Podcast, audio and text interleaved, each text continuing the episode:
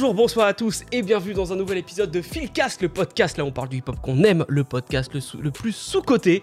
On continue encore. J'y étais presque. Allez, Moon Music est avec nous. Bonjour, je suis là. Nous avons avec nous aussi le sosie de Jazzy Baz, Oh purée, bonjour. Yoshan et Malik Enchanté.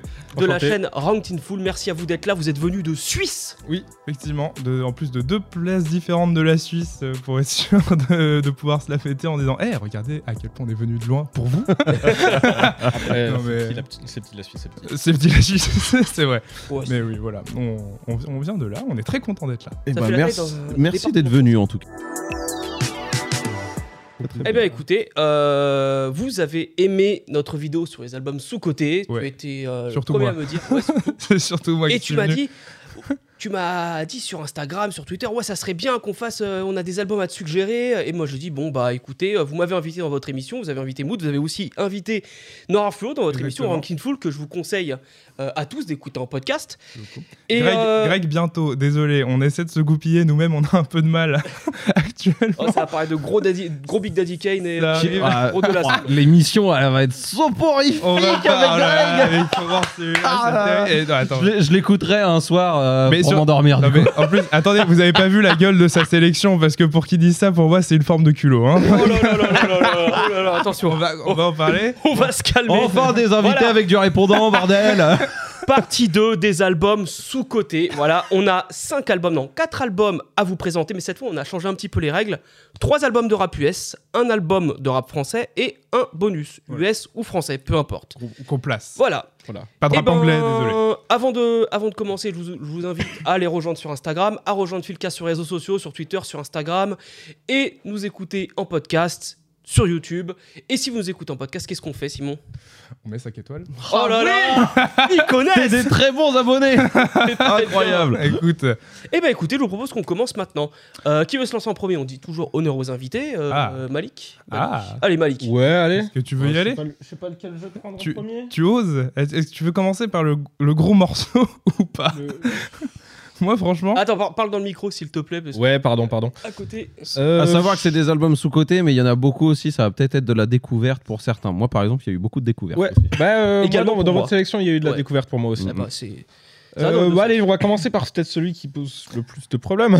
c'est parti. Alors, Allez. Alors, le, le but de l'émission, euh, ça va aussi d'être expliquer potentiellement pourquoi ils sont sous-cotés. Voilà. Surtout ça. Voilà, en fait, parce Voilà. que, pas forcément besoin qu'on soit d'accord, mais. euh, soient nuls ou pas, voilà. est-ce qu'ils sont sous-cotés? Du coup. Ah, mais euh, Faites l'émission à ma place aussi. non mais c'est vrai que je l'ai pas expliqué. Tu as raison. C'est vrai, tu as.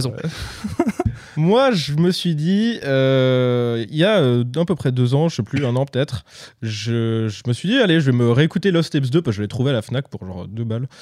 Et euh, du coup, euh, Ça les vaut. j'avais un. Ça commence. Désolé. Ouais, voilà, voilà. Commence pas à couper la parole. hein. Quand je l'ai acheté, je me disais ça aussi. Et c'était du coup une très bonne surprise quand à la réécoute, je me suis, enfin, je me suis rendu compte que c'était pas si nul que ça.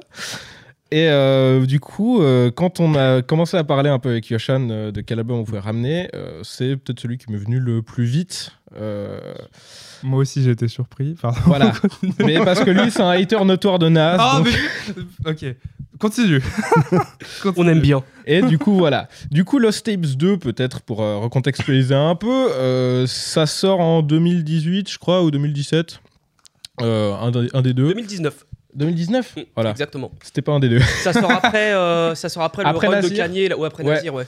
Et euh, du coup, ben, en fait, il sort après un album qui a pas du tout convaincu, que ce soit la critique, euh, le public euh, ou autre. Pas la peine de le, de le mettre au passé, ça a toujours pas convaincu. Oui, non, hein. oui, non, mais à l'époque, ça n'a pas convaincu et ça convainc toujours pas. Et du coup, bah, euh, ça sort juste après. Et en plus, ça reprend le format Lost Tapes 1, qui est du coup, bah, évidemment, des chutes de studio. Donc déjà sur le papier, ça fait pas, c'est pas très glamour de se dire bon bah euh, ça sort après un truc nul et c'est en plus les chutes de studio de ce truc-là. Mais Non, en pas fait- totalement. Il y a aussi des Voilà, chutes de studio de- d'autres là- albums. C'est là où je voulais en venir, c'est qu'en fait au final cet album c'est plus des chutes de studio de Life is Good. Euh, c'est, il a mis 10 ans à le sortir, mais c'est vraiment, euh, c'est, vraiment des, des chutes de studio de Life is Good, donc majoritairement, je trouve que ça s'entend. Et bah, du coup, moi, je trouvais assez cool de, d'essayer de réhabiliter un peu, parce que c'est pas du tout ce qu'il a fait de plus fou dans sa carrière, clairement pas. Mais euh, en me baladant du coup euh, sur internet, en regardant un peu les, les- les avis et autres, c'est, presque plus détesté que Nazir. Alors que pour moi, il n'y a pas vraiment photo. euh, Il y, a, y a quand même- y a quand même des trucs cool dans ce projet. Oui. Il y, y a y a des bonnes performances, il y a des prods qui sont vraiment sympas, il y a des bons feats. Et du coup, ça me tenait à cœur de le réhabiter un peu. Euh, parce que euh, voilà, j'aime beaucoup ce projet. Il y a une Euh, sorte de quiproquo dessus, ça voilà. c'est vrai, il faut le dire. De, tout le monde pense que c'est des chutes de et- et je, Nazir. voilà, et je trouve qu'il s'est un peu pris beaucoup sur la gueule, justement à cause de Nazir. Je sais pas si c'est vraiment ça, euh, si ça se trouve, les gens ont juste pas aimé, hein, mais vraiment. euh, du coup, moi, je, a- je trouvais très, Il y a un dommage. truc aussi qui, qui joue aussi, c'est que donc c'est les Lost Tape numéro 2. Ouais, Il y a, Il y a le ça, Lost évidemment. Tape numéro 1. Et c'est un truc que j'ai déjà dit en studio et que plus euh, en studio euh, pendant l'émission et que Tu enregistres un album, euh, Simon C'est une surprise. et euh, on s'est dit des choses plusieurs fois. Le Lost Tape, même si le Lost Tape numéro 1 n'est pas, je pense pas, un classique du rap US, ok? Mais ça fait partie de la carrière de Nas. On sait que les Lost Tape numéro 1, c'est quelque chose quand même de très sérieux. C'est les chutes de studio de IAM, Nastradamus et Stillmatic. C'est ce qui le remet sur sa rampe de lancement euh, et qui le fait revenir euh, en quelque sorte à, le, à égalité de Jay-Z euh, sur, euh, sur New York. Donc tu sors une suite à ça, le nom Lost Tape ne t'appartient plus Ouais. en fait, tu vois. Donc tu te dois d'être à la hauteur de l'événement. Et en fait, donc c'est comme tu dis, c'est un peu manque de peau parce que donc il sort Nazir qui est nul à chier, voilà. Et le Lost Tape 2 qui n'est moi je le trouve pas foncièrement mauvais mais c'est d'un plat euh, en ouais. fait. Et euh, on dit c'est les chutes de Life is Good. Life is Good euh, est pour moi un des albums les plus sous-cotés de Nas. Euh, c'est les chutes de studio de Life is Good. Heureusement qu'il les a pas mis sur Life is Good. hein, parce que- Bah, Il y en a quelques-uns et je trouve euh, c- on Mm. tape dans du vraiment bon, mais je suis d'accord que le reste de l'album c'est Voilà. cool. C'est pas foncièrement Voilà. mauvais, mais en fait, voilà, tu, tu le prends à part, comme si tu. Pour découvrir Nas, par exemple, tu vas te dire, ouais, c'est bien. C'est bien. Mais euh, après, vu qu'on connaît tous un peu euh, ce qui se passe dans le, dans le rap, Lost Tape 2, putain, euh, faut que ce soit aussi bien normalement que le 1. Et, et j'ai envie de dire, tant mieux pour Nas qu'il ait sorti une suite d'albums vraiment bonne juste après, parce que ça aurait été un peu dommage que ces derniers trucs, ce soit Nazir Ah bah oui. et ça. Même Ouais. si c'est pas, euh, c'est pas. Voilà. Ça fait encore plus pâle que Magda Carta, quoi. Ça, ça aurait été vraiment ça, la fout très très mal. Donc euh, voilà. Mais moi, je suis assez d'accord. Et il y a une sorte de double quiproquo sur cet album. Euh, J'aime pas l'album. Euh, je- Non mais je précise. non mais parce que c'est vrai, j'a- j'allais, mais juste effectivement, je suis quand même d'accord avec toi malgré le fait que je n'écoute pas ce projet, que j'ai beaucoup de Mhm. difficultés avec ce projet. Au-delà du fait que je suis effectivement moins fanatique de Nas que la plupart, même si c'est un, un rappeur que j'aime beaucoup. Voilà, c'est un album avec lequel j'ai des difficultés. Mais je suis plutôt d'accord avec toi sur la notion de sous-côté parce que il y a une sorte de double quiproquo autour de ce projet qui est euh, effectivement le fait qu'ils suivent Nassir et que bah voilà euh, généralement les lost tapes euh, dans l'idée générale c'est des chutes de studio du dernier projet. Donc voilà tout le monde pense que c'est des chutes de studio de Nassir ça a l'air horrible.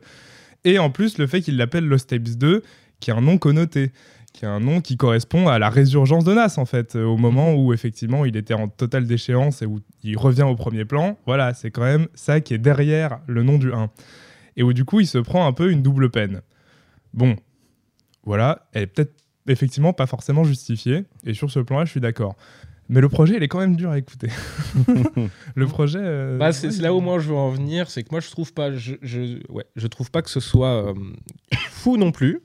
Mais euh, moi je prends quand même pas mal de plaisir à écouter ce projet, surtout à partir de sixième morceau à peu près. Le début, je suis d'accord, c'est un peu plus compliqué euh, parce qu'il y a l'intro où il s'appelle No Bad Energy, mais il aurait dû l'appeler No Energy parce qu'il est vraiment, enfin, c'est un peu mollasson, c'est- très plat. Euh, et puis après, il y a le, le troisième morceau là qui est vraiment une purge, le Jarro of Rap. euh, c'est... Pourtant, j'aime bien Jarreau, mais Al Jarreau de, des années 80, hein, pas euh, Ouais. Jarreau en 2019, quoi. Non, mais là, c'est- là, là, c'est de de d'extrêmement studio mauvais goût. Scat Attack, c'est avec Scatman Il faut rétablir un truc. Le Lost Tape 2, c'est les chutes de studio de euh, Hip Hop is Dead, Untitled, Il y a plein de Life trucs. is Good et Nazir. ah Oui, il y a quand même des chutes Voilà. de, de, Et, de euh, Nazir. Le micro.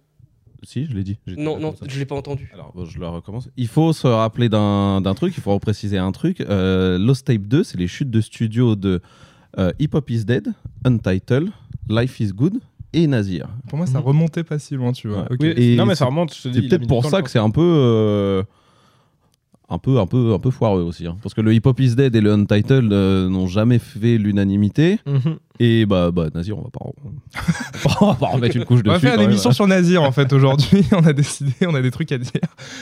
Mais bon. Ouais. Mais puis, bah, il y a aussi ce truc aussi où à ce moment-là, euh, Nas, il devait enregistrer un album aussi euh, purement new-yorkais avec plein de beatmakers iconiques new-yorkais. C'est pour ça qu'on retrouve Reza. Je l'ai bien dit, tu penses là? Reza? J'en ai rien à foutre.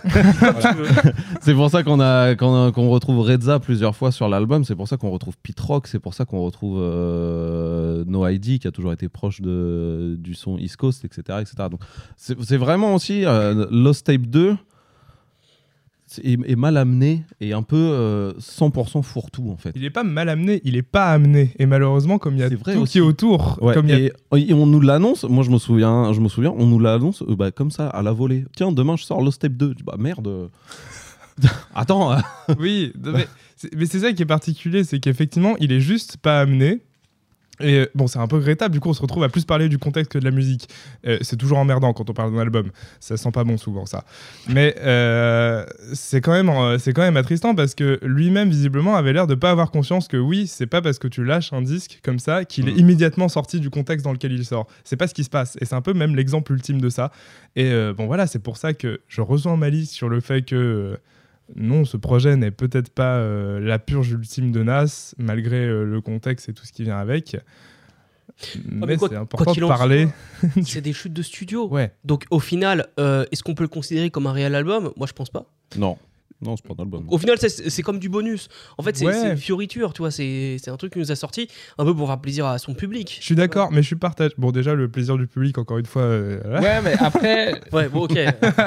Non, mais moi, c'est- moi, je suis un peu partagé sur ça. J'aurais envie d'être d'accord avec toi, mais n'empêche que le 1, je le trouve chargé, en fait, en termes de symbolique. Ça reste un projet est-ce est- que c'est pas parce qu'il y a juste plus de bons morceaux Oui, non, mais quoi qu'il arrive, quelle que soit la raison, c'est un projet qui, est- qui est marquant, tu vois. Donc, euh, que ce soit chez de studio ou non, je sais pas. Pour moi, il y, a un- il y aurait peut-être eu un truc à soigner, mais en même temps, c'est dur de faire un procès là-dessus. Je suis un peu partagé là-dessus. Là, moi, où je vous rejoins vraiment, parce que pour le coup, pour l'appréciation des morceaux et tout, ça, c'est quand même euh, assez subjectif. Moi, personnellement, j'aime beaucoup ce qui se passe dessus. Si c'est pas le cas, tant mieux. Oh, merde. Mais là, par contre, où je vous rejoins beaucoup, c'est euh, c'est vraiment ce fait que bah, l'appeler euh, Lost Tapes 2, c'était peut-être pas une très très bonne idée. Euh, étant donné que, même si bah, tu disais, c'est pas forcément un classique, mais c'est quand même le classique personnel de beaucoup de monde, le Lost Tapes 2. c'est- Je sais qu'il y, a- il y y a beaucoup de personnes qui le mettent facilement dans un top 3. Mhm. C'est vrai. Euh, Il et, est important, euh, Lost Tape pour Nas. hein. C'est euh, c'est ultra important, mine de rien. Et en plus, bah, justement, ce que- tout ce que vous avez dit, que ça, ça signifie quand même un retour de Nas un peu au top niveau. euh, mais. Et du coup, bah, ça, c'est évidemment, qui souffre énormément du fait de Mhm. Lost Tapes 2 et au fait, au final, d'être un peu euh, un, un caillou dans la mare. Quoi. Ça- En fait, ironiquement, c'est vraiment des chutes de studio. Et c'est ça qui fait limite qui subit la comparaison avec Lost Tapes 1 qui était des chutes de studio, oui, mais en fait qui était plus une sorte de rattrapage du fait qu'il n'avait pas voulu mettre certains morceaux qui avaient leak de la période I Am Nostradamus. Donc en fait, en réalité, c'est c'est presque ça la problématique, c'est que Lost Tapes 1, oui, c'est des chutes de studio, mais en réalité, c'était des excellents morceaux qui auraient dû Mhm. être dans un album. Et du coup, il se retrouve à être dans une compile parce qu'il n'avait pas voulu les mettre dans un album après des leaks. Tandis que là, c'est de vraies, entre guillemets, chutes de studio qu'il n'a pas voulu mettre dans un disque à une époque, quelle qu'elle soit. Après, Donc en fait, c'est peut-être ça même le problème. tu vois, il y, a- il y a quand même un truc que je tiens à souligner c'est que je trouve que le meilleur morceau de- du projet est, de- est le- est produit par Hit Boy. Et euh, je trouve que c'est beau cool comme symboliquement. petite, euh, petite symbolique de, après avec Peut-être le quatre- début, de, Ah, début ouais. de quelque chose. Hein, Ça amorce, euh, selon Mm, toi, mm, le mm. Voilà. Mais j'ai l'impression que c'est ça, hein, qu'il a sorti. Allez hop, ça c'est le Nas d'avant. Maintenant, j'arrive avec Hit Boy pour vous présenter le King's Disease. c'est peut-être Voilà. aussi ça, c'est peut-être aussi une manière de, de- clore toutes ces années. Bon, voilà, les, les morceaux qu'on n'a pas sortis de toutes ces années-là, maintenant c'est sorti, c'est fini, et puis on peut passer à autre chose. C'est peut-être aussi c'était ça. important pour lui, ouais. Mais après, si toi tu le considères sous-estimé, c'est-à-dire que tu invites les gens quand même à le réécouter. En fait, j'invite les gens à le réécouter pour de, de peut-être euh, manière un peu moins biaisée de, à cause du contexte et tout. Parce que moi, je l'ai réécouté, en fait, je me suis retrouvé à avoir vraiment des morceaux que je trouvais marchaient vraiment bien et passer un bon moment, alors que j'avais vraiment cette idée d'un projet qui était vraiment à jeter complètement.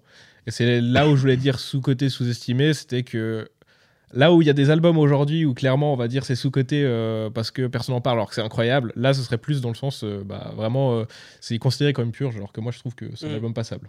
Ok.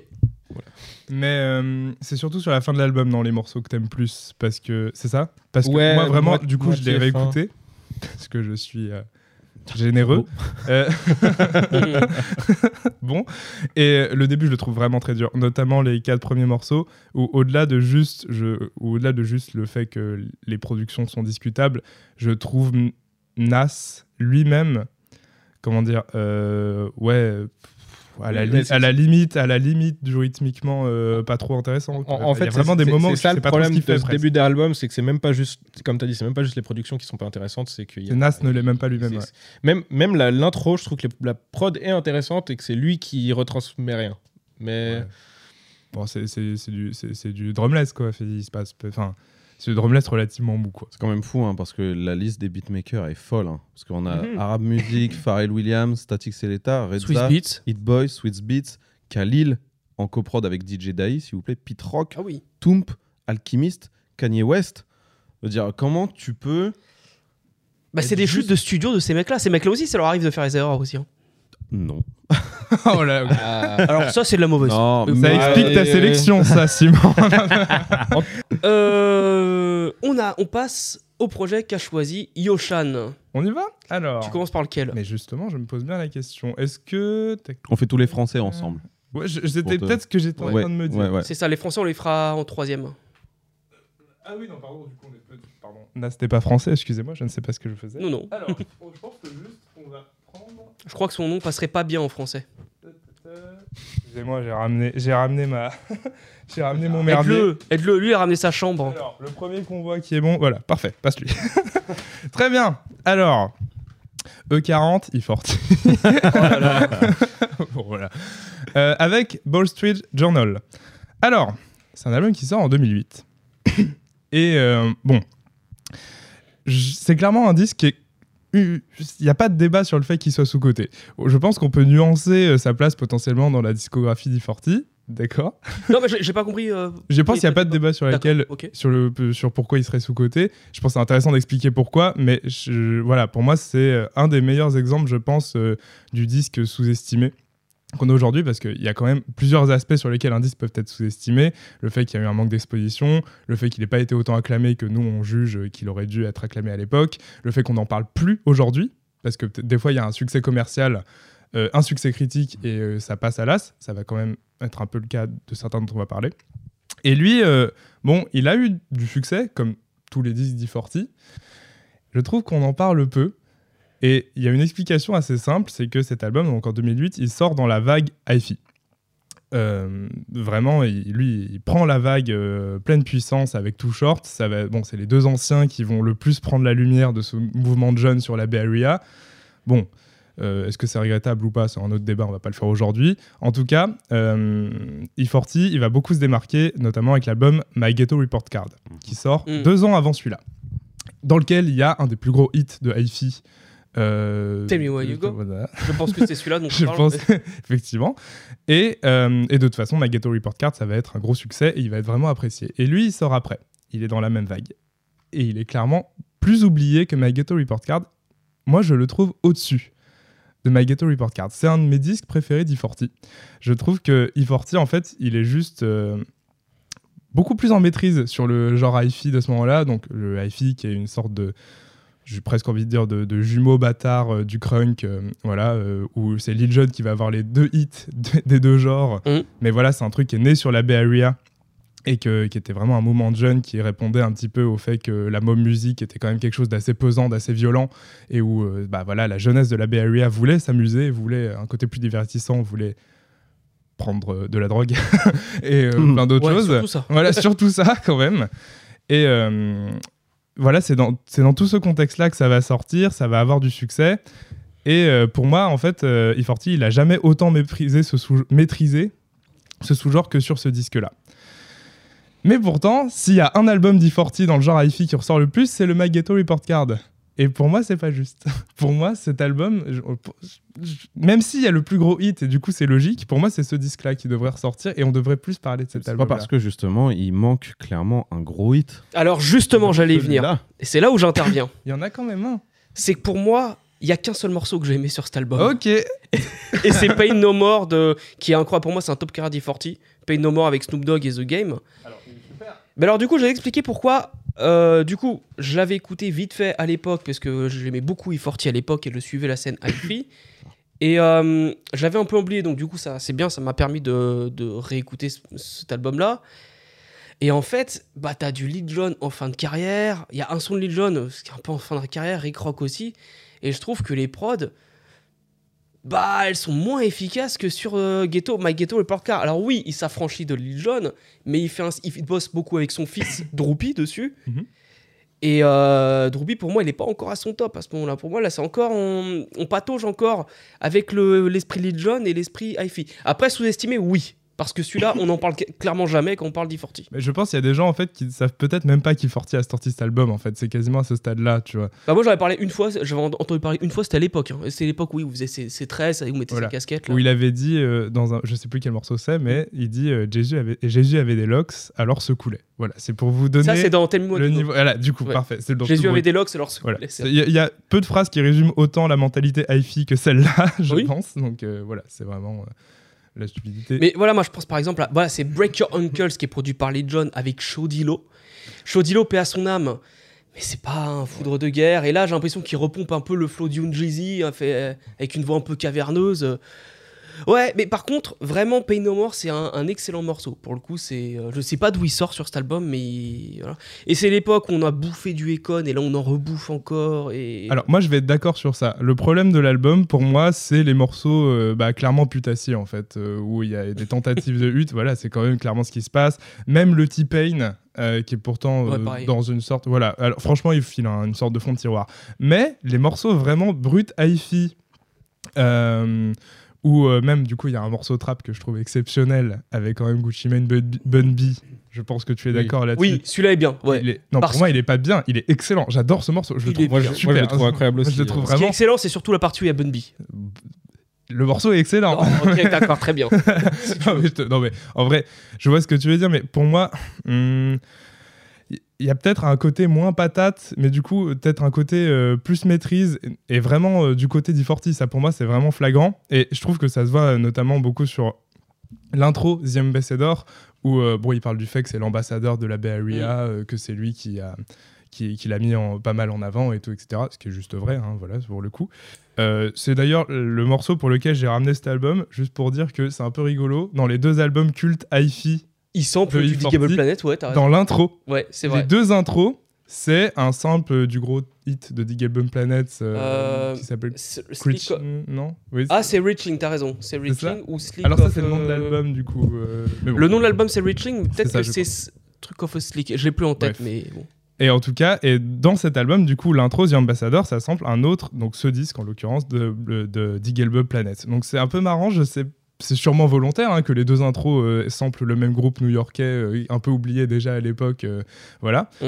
Mais euh, pour moi, ouais, je sais pas, il y a quand même. C'est vrai que c'est pas sur un album d'Ifi qu'on dont ça- enfin, Non, clairement on Ouais. pas. attend ça quoi. Qu'on qu'on- qu'on attend Et il sample, Planet. il sample la voix de la rappeuse et euh, il s'en sert comme gimmick, euh, comme Ouais. gimmick qui est Play me in the summer, play me in the winter, play me in the order, any order. Non, j'adore ce morceau, moi, je le trouve vraiment excellent. Moi, je, moi, je- voilà, moi, j'ai- j'ai j'ai envie de sauter.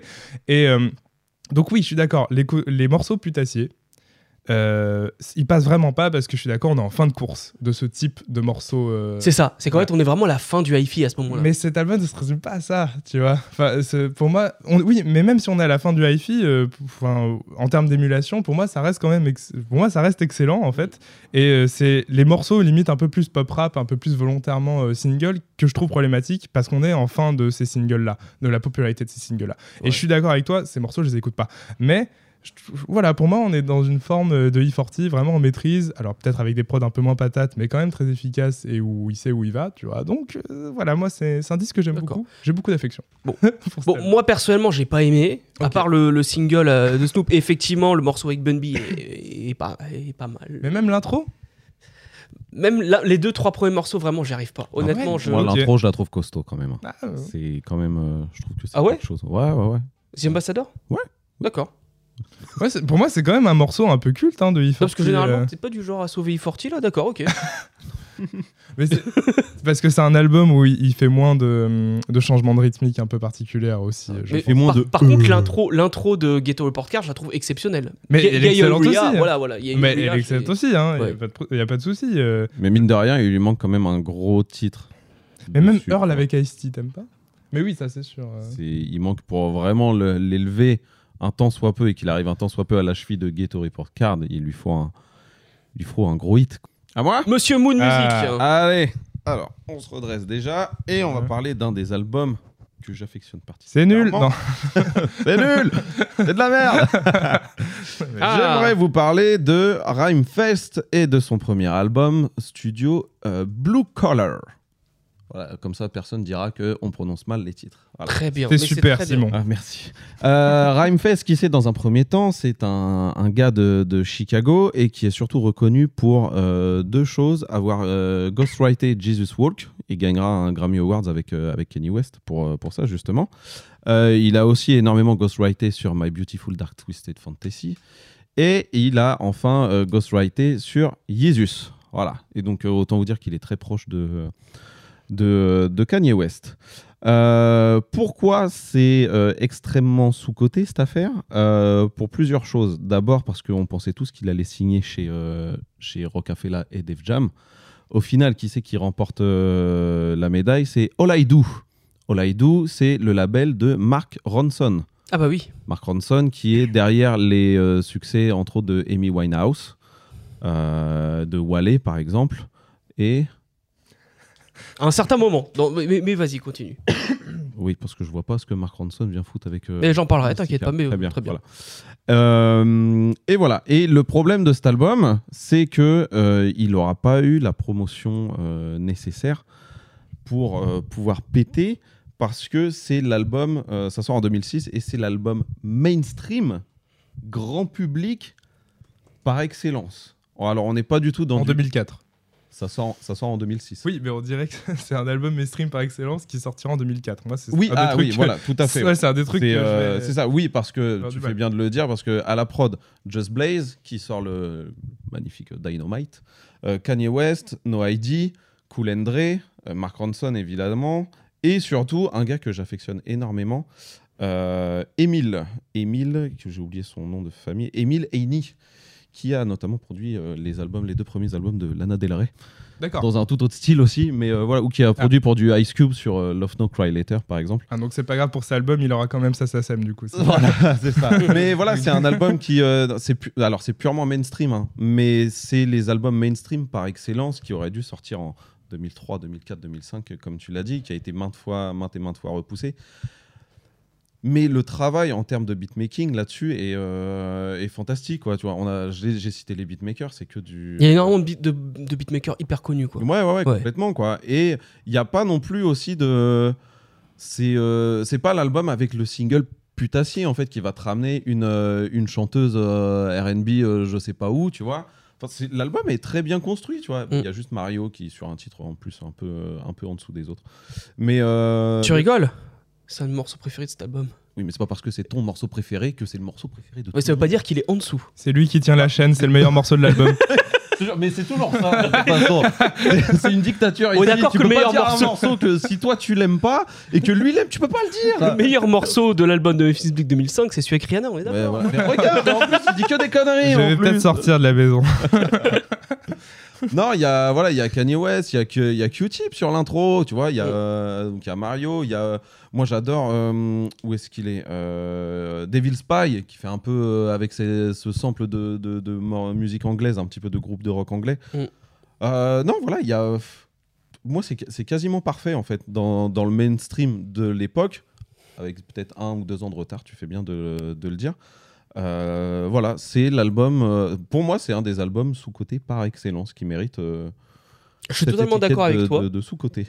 Parce que moi, je l'ai Oui, réécouté. sont pas contents, là. Je On va- l'ai- non, mais on va discuter. on, on va développer. on va Bah, moi, je suis développer. totalement d'accord avec toi. Moi, à l'époque, c'était surtout le morceau Fever que j'ai- j'aimais beaucoup, que j'écoutais euh, assez souvent. Donc, qui sample euh, la chanteuse très je crois que c'est Nina Simone qui fait Fever, etc. Possible, ouais. Euh, moi, c'est beaucoup de morceaux que j'aime. Il y a énormément de beatmakers, euh, je les ai plus en tête, mais euh, qui sont présents tout, tout le long de l'album. Et j'ai aussi un petit guilty pleasure qui est Stick. Et je pense que ça va être le morceau que t'aimes le moins. Mais, non, parce que l'album est quasiment parfait pour moi, en fait. très bien. tu vois. Bah voilà. C'est euh, c'est euh, du rap mainstream euh, comme je l'aime, comme je l'aimais quand j'étais adolescent. C'est c'est limite une petite Madeleine de Proust. C'est ça. cet album. C'est euh, c'est vraiment, ça rappelle euh, cette époque du, euh, du rock à là quand Kanye commence à, à exploser. On n'est euh, on n'est pas encore dans la diver... je peux pas dire ce mot-là, mais la divergence du rap où les Akon et T-Pain arrivent à foison. On n'est pas dans ce truc-là où tu as les gros singles euh, putassiers. On est sur cette période dorée euh, de, de- du, du- du rock, par exemple, où c'est mainstream, mais ça rappe en fait. Mhm. Vous voyez ce que je veux dire? Et on n'est plus dans les divergences qui vont va arriver à la fin des années à la fin des années 2000 qui engendrera bah, euh, le meilleur et le pire euh, du En, rap. en fait, on est dans cette période assez surprenante où le rap euh, potentiellement mainstream, c'est l'école Chicago.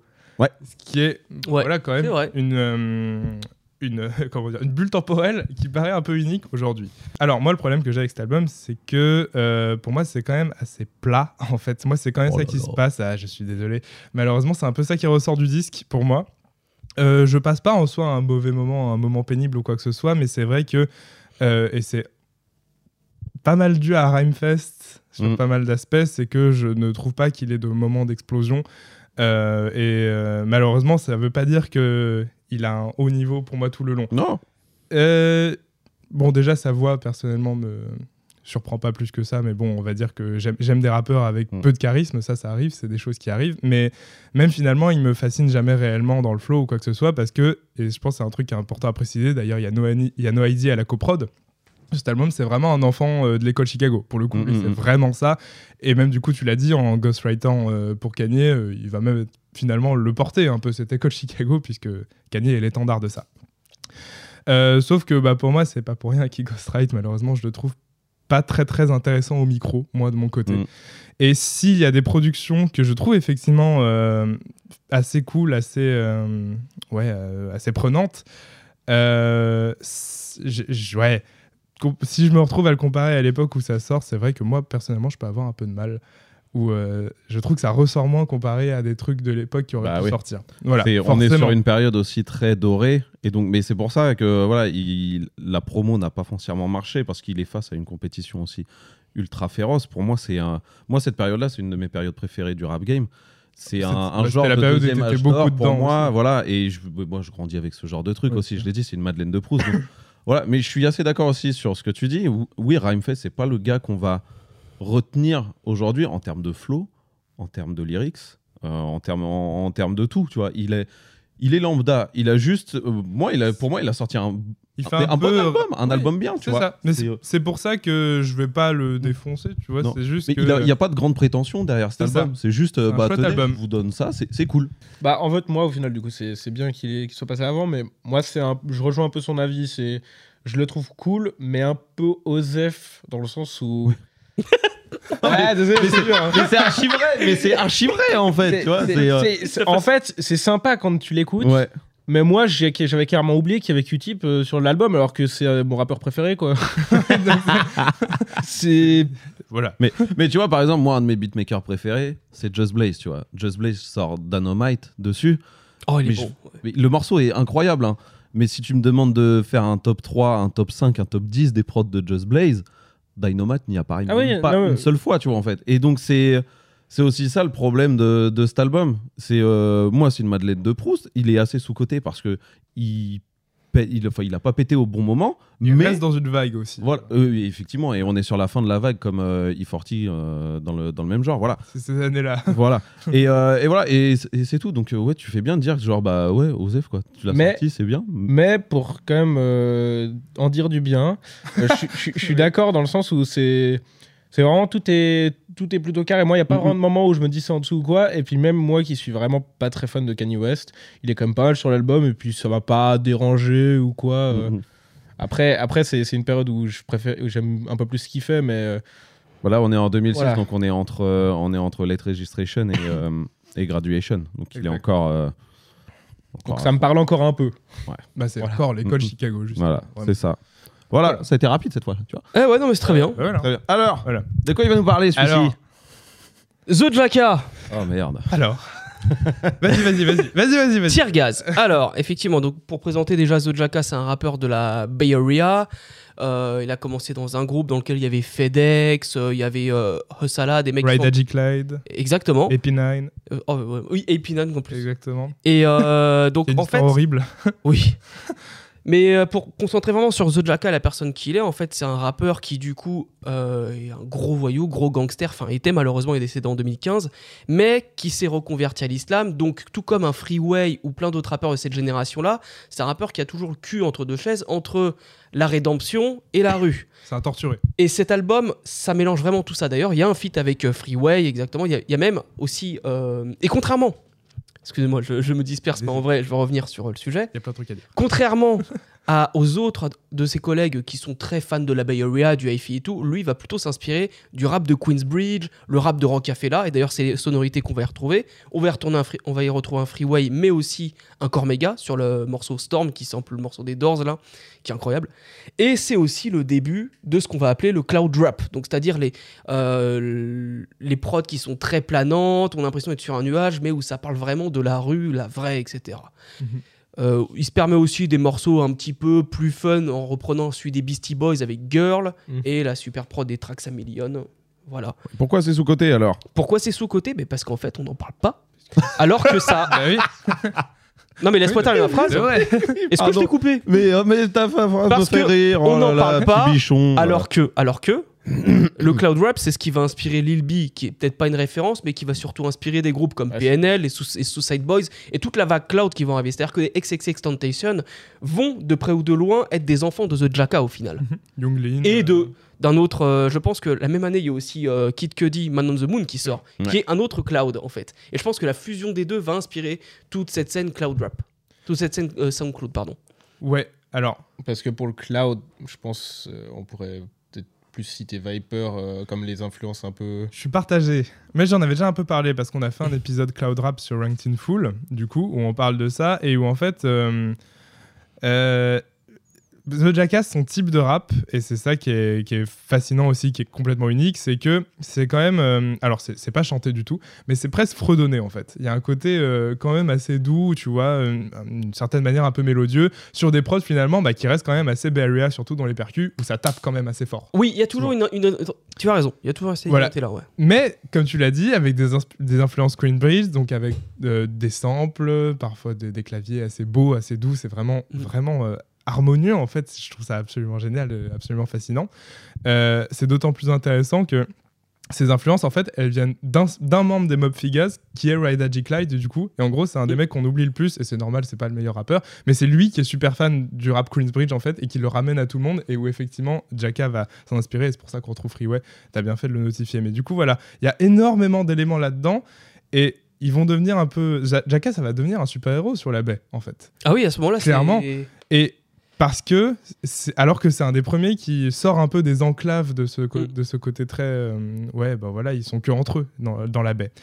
Et malheureusement, bon voilà, tu as raison, c'est sous-côté parce que personne n'en parle. Et je, je vais même pas me rebondir sur autre chose, excuse-moi. Alors je te- que, Je te passe. Justement, ça pourrait sortir. Bah, en fait, ça, c'est ça sur la Bay Area, c'est un classique. Bah oui. Mais Il y a André Nicatina dessus. il y a André Nicatina qui déjà est inconnu en dehors de San Francisco. Qui est leur inspiration, qui est peut-être même lui, du coup, qui est la base de ce Ouais, cloud Moi, c'est rap ce que je pense. C'est que pour moi, le vrai, euh, le, on va dire à la préhistoire du cloud rap, il y a André Nicatina. Oui, en c'est vrai, oui. Le coke Et, même sur certains aspects, je pense, les Souls of Mischief, mais ça, c'est un, c'est un autre débat. Mais euh, pour moi, ça c'est un classique. Mais en dehors de San Francisco et la Californie, les gens connaissent moins. Et alors en France, alors là, euh, à part quelques experts de la scène West Coast, big up à Ori, Oh oui. euh, ben voilà. C'est quasiment fait, inconnu. ouais. si vous allez sur sa chaîne, je, je le passe, il a fait un des meilleurs, une des meilleures playlists tribute, tribute to the Jacka. Euh, voilà, allez voir la sienne, il, parle de plein de trucs. Eh ben Et voilà, allez écouter Moi, euh, je, ces je- projets. je veux rebondir sur ce que vous disiez, c'est sous-côté parce qu'on n'en parle pas, soit, mais pourquoi On on en n'en parle pas. parle pas Mais alors t'as En écouté fait, la deuxième partie de ma phrase Pourquoi on en ah pourquoi on n'en parle pas bah, go for it, c'est moi je pose la question, parce Ah, que je d'accord. sais pas, voilà. Ah, pourquoi on n'en parle pas Voilà. T'avais, le ton de j'ai une explication. Ah non, non, non, non, du t'avais, tout. Pour- t'avais le ton d'une question coup, rhétorique. moi, je suis j'avais curieux compris qu'il posait une question. Il y a Merci, les gars spécialistes Alors. de, la, de, de la Bay Area. Oui, c'est quelqu'un, moi j'entends parler de, depuis longtemps parce que je traînais sur Internet. À l'époque, je traînais beaucoup sur Rap2K. Mhm. Euh, J'en entendais énormément parler. Mais voilà, donc pourquoi on n'en parle pas? Qu'est-ce qui fait que euh, ça pas, ça arrive pas aux oreilles de tout le monde comme un, un E40 Parce qu'au final, ça reste quand même. euh, Oui. la je vais pas dire la même chose, mais ça vient de la même provenance. C'est un rap pas forcément facile d'accès aussi. Bah pour moi en fait. Eh ben, je, je vais répondre auditeurs. avec euh, la, la- la phrase un petit peu toute faite que tous les fans de la Bay Area vont sortir. C'est parce que ça vient de la baie. Voilà. Et en fait, quand quelque chose vient de la baie, il y a une espèce de malédiction. C'est vrai que ça, que ça marche pas très bien. Là, en l'occurrence, il y a un single comme Glamorous Lifestyle qui pourrait marcher, mais en vrai, j'adore ce single. Mais pour un mec qui, admettons, est pas très familier avec le rap, il va peut-être pas rentrer dedans tout de suite. Il y a quand même un son qui est particulier, qui est presque, j'ai envie de dire, un peu crade. Rien que dans sa manière de mixer la Oui. voix. Ah oui, non, Il y mais a un ouais. côté. il y a ça aussi, enfin, ouais. Bon, voilà. Mais euh, de toute façon, au-delà de. Je pense que ce qui est intéressant à mettre en avant, c'est que ouais, c'est sous-côté et ouais, tout le monde s'en fout. Comment ça se fait que tout le monde s'en fout? Bah, il y a aussi le côté. Eux, ils s'en foutent en fait, que les gens les écoutent. ça, c'est quand même un truc important de notifier. Ouais, bah hein. souvent, ils s'en ont rien à péter que les autres les Mm. écoutent. Ils font du son entre eux, tu vois. Et Jacka, il y avait, je pense, un peu de ça, même si c'est un des exemples de ceux qui sortent de ça parce que Inspiration Queensbridge, euh, Rocafella, etc. Eux, ils sortent de ça et ils invitent les mecs et tout. Je pense quand même que c'est un mec qui avait pas la volonté. euh, Enfin, et en général, la En fait, c'est un underground pur, quoi. C'est ça. Et ouais, C'est une démarche. façon- mais c'est c'est justement, comme tu as dit, c'est de toute façon une mentalité qui est hyper répandue dans la Bay Area. Les- Oui. Je veux dire, des, du- tout simplement, euh, un mec qui est sur l'album Mr. Fab, quand tu l'entends parler en dehors de ses albums, c'est exactement la même mentalité. Puis le mec, au final, il fait ses albums. euh, il- quand il a de la thune, bah, il investit dans son quartier, et puis voilà. Ouais. Ils s'en foutent en dehors de la baie. Pour eux, c'est c'est la baie. De toute façon, euh, en dehors de la baisse, ça les vole, euh, ça leur de respect et tout. Effectivement, ils ont pas. Limite, c'est volontaire ces derniers temps que la baisse, euh, se- comment dire, soit, euh, soit autodidacte, j'ai envie de dire. Ah bah ça a toujours été. Donc, euh, toujours. Ça a c'est- toujours été. l'indépendance. Mm. Les, les- tous, les, tous les indépendants euh, un peu cultes, tu vois, Master P, il en parle, même Tupac, il en parle, il dit mais l'indépendance qu'on a vue, c'est sur la baie que ça se passe en fait. Ah mais eux, ils, se- ils sont inspirés. Bah déjà parce que Tupac, parce qu'il a vécu Ils ont vécu, et Master P a P, vécu il a aussi, vécu ouais. aussi, voilà, où il s'est il s'est inspiré, Mm. etc. Donc voilà, je pense que ouais, c'est sous-côté. Euh, et euh, en fait, la seule explication que je trouve la plus possible que ce soit sous-côté, outre le côté potentiellement pas forcément accessible, parce que bah, voilà, c'est c'est un- c'est le son de la Bay Area, bah, c'est qu'en en fait, ils n'ont pas forcément de volonté à ce que ça soit exposé. Et on continue la deuxième sélection avec le choix de Malik. Alors, pour ce- le deuxième, On fait les Français en dernier, on a dit. pas en C'est dernier, en troisième, on a dit. Il me semble. Euh, Bon, allez, vas-y. Je sais plus. Allez. Bref, bon, du coup, Parce qu'on bavasse, on bavasse, mais... On va essayer de faire vite. Parce que c'est pas forcément celui où il y a le plus à dire, je pense.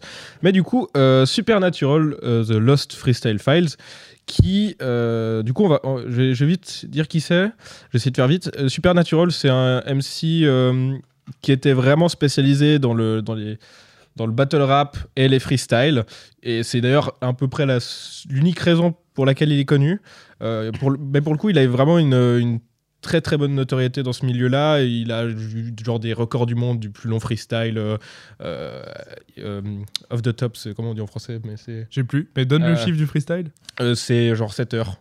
Voilà. 7 heures, je sais plus. Quoi Ouais. Ouais, en impro. En impro. Voilà, en impro, voilà, c'était le. Donc en fait, on- le freestyle de 10 minutes de Black Salt pour nous, c'est incroyable, mais alors lui. Ouais, ah non, mais, mais- non, mais lui, lui Bah, en fait, 20 heures, ça doit être chiant. il, il- c'est, vraiment, une, ça, vraiment une discipline qu'il a, qu'il a entraînée, pour le coup, euh, où il a développé des techniques et tout.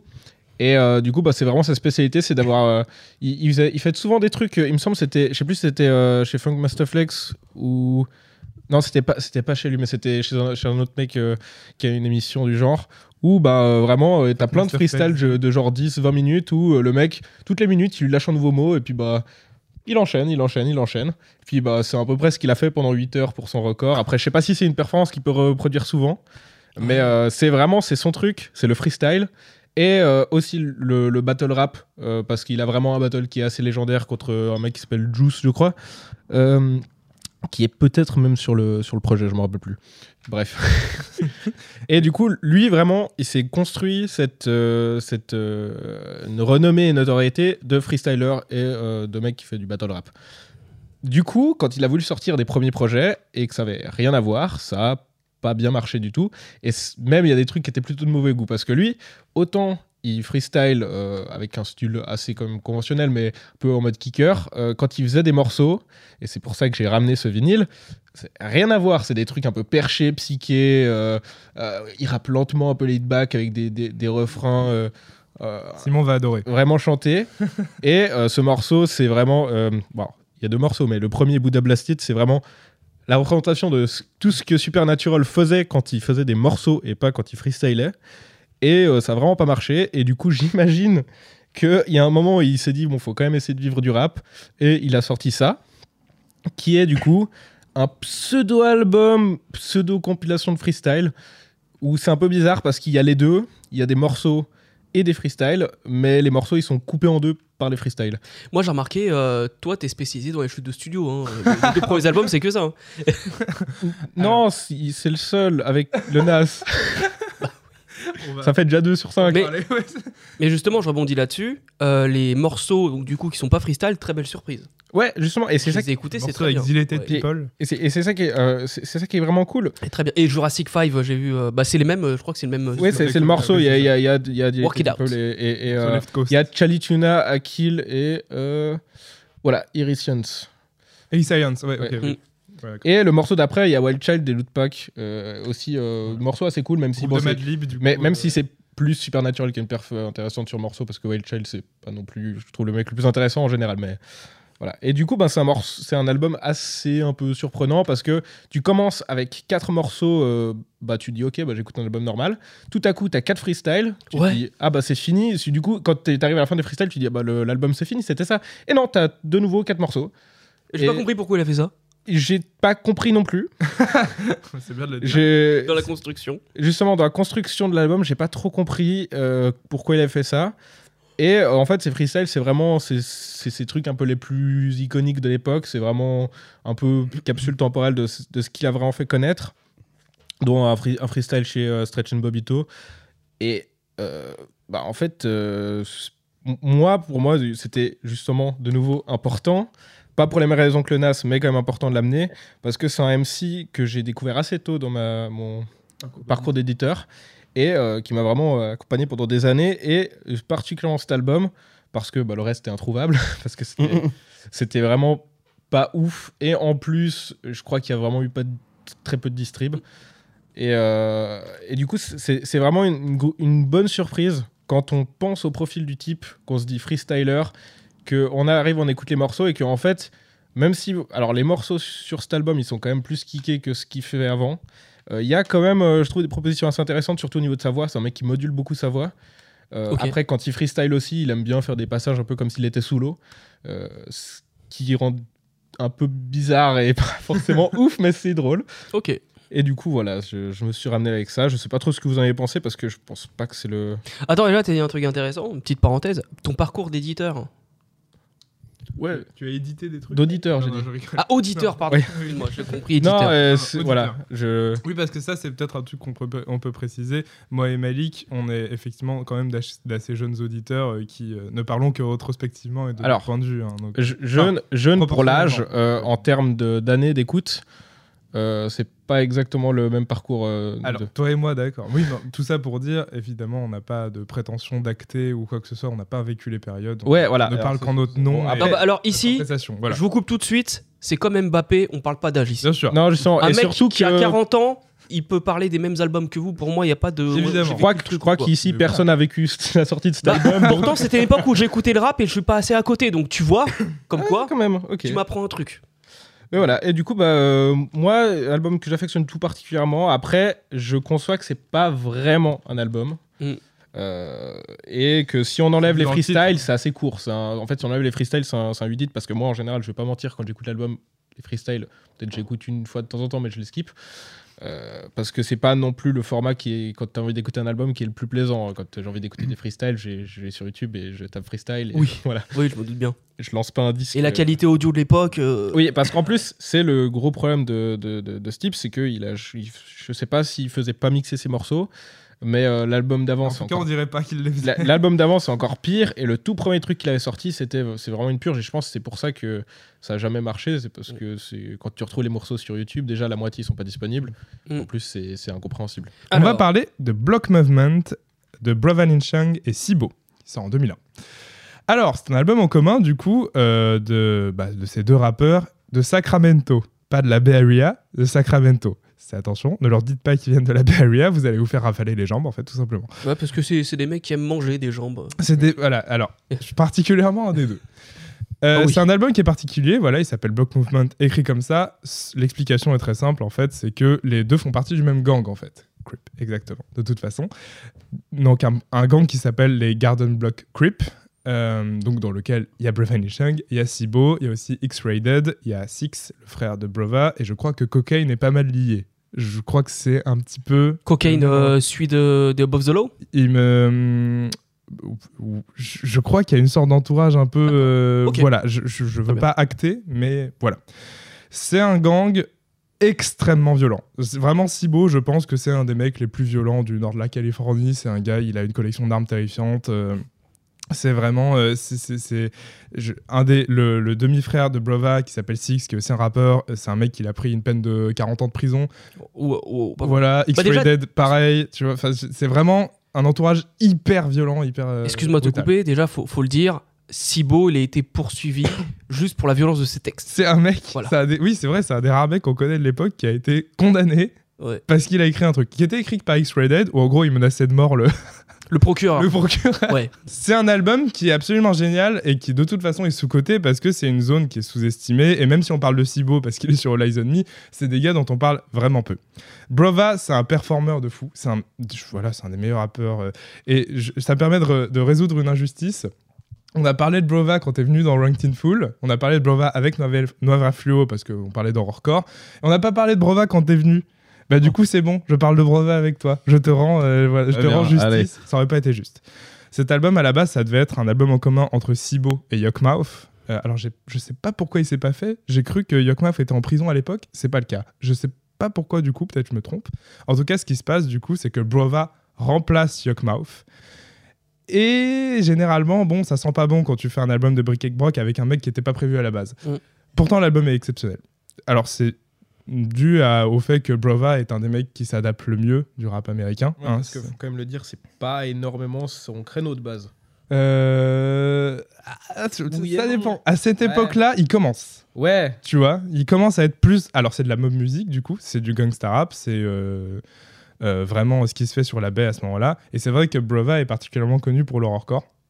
En tout cas, surtout avec son premier album Season of the Sickness, qui est quand même, un- bon, je pense, un classique du genre, clairement, hein, et même de sa région.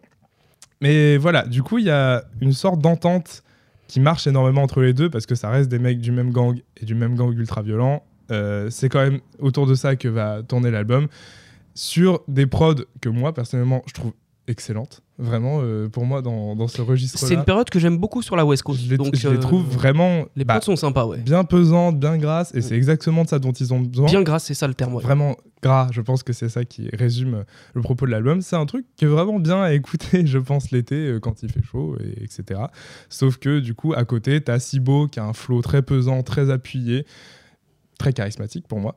Et à côté, tu as un Brova qui est vraiment beaucoup plus dans les variations, qui te fait des accélé- Enfin, le premier morceau, c'est Gangsta. C'est Brova qui ouvre le morceau.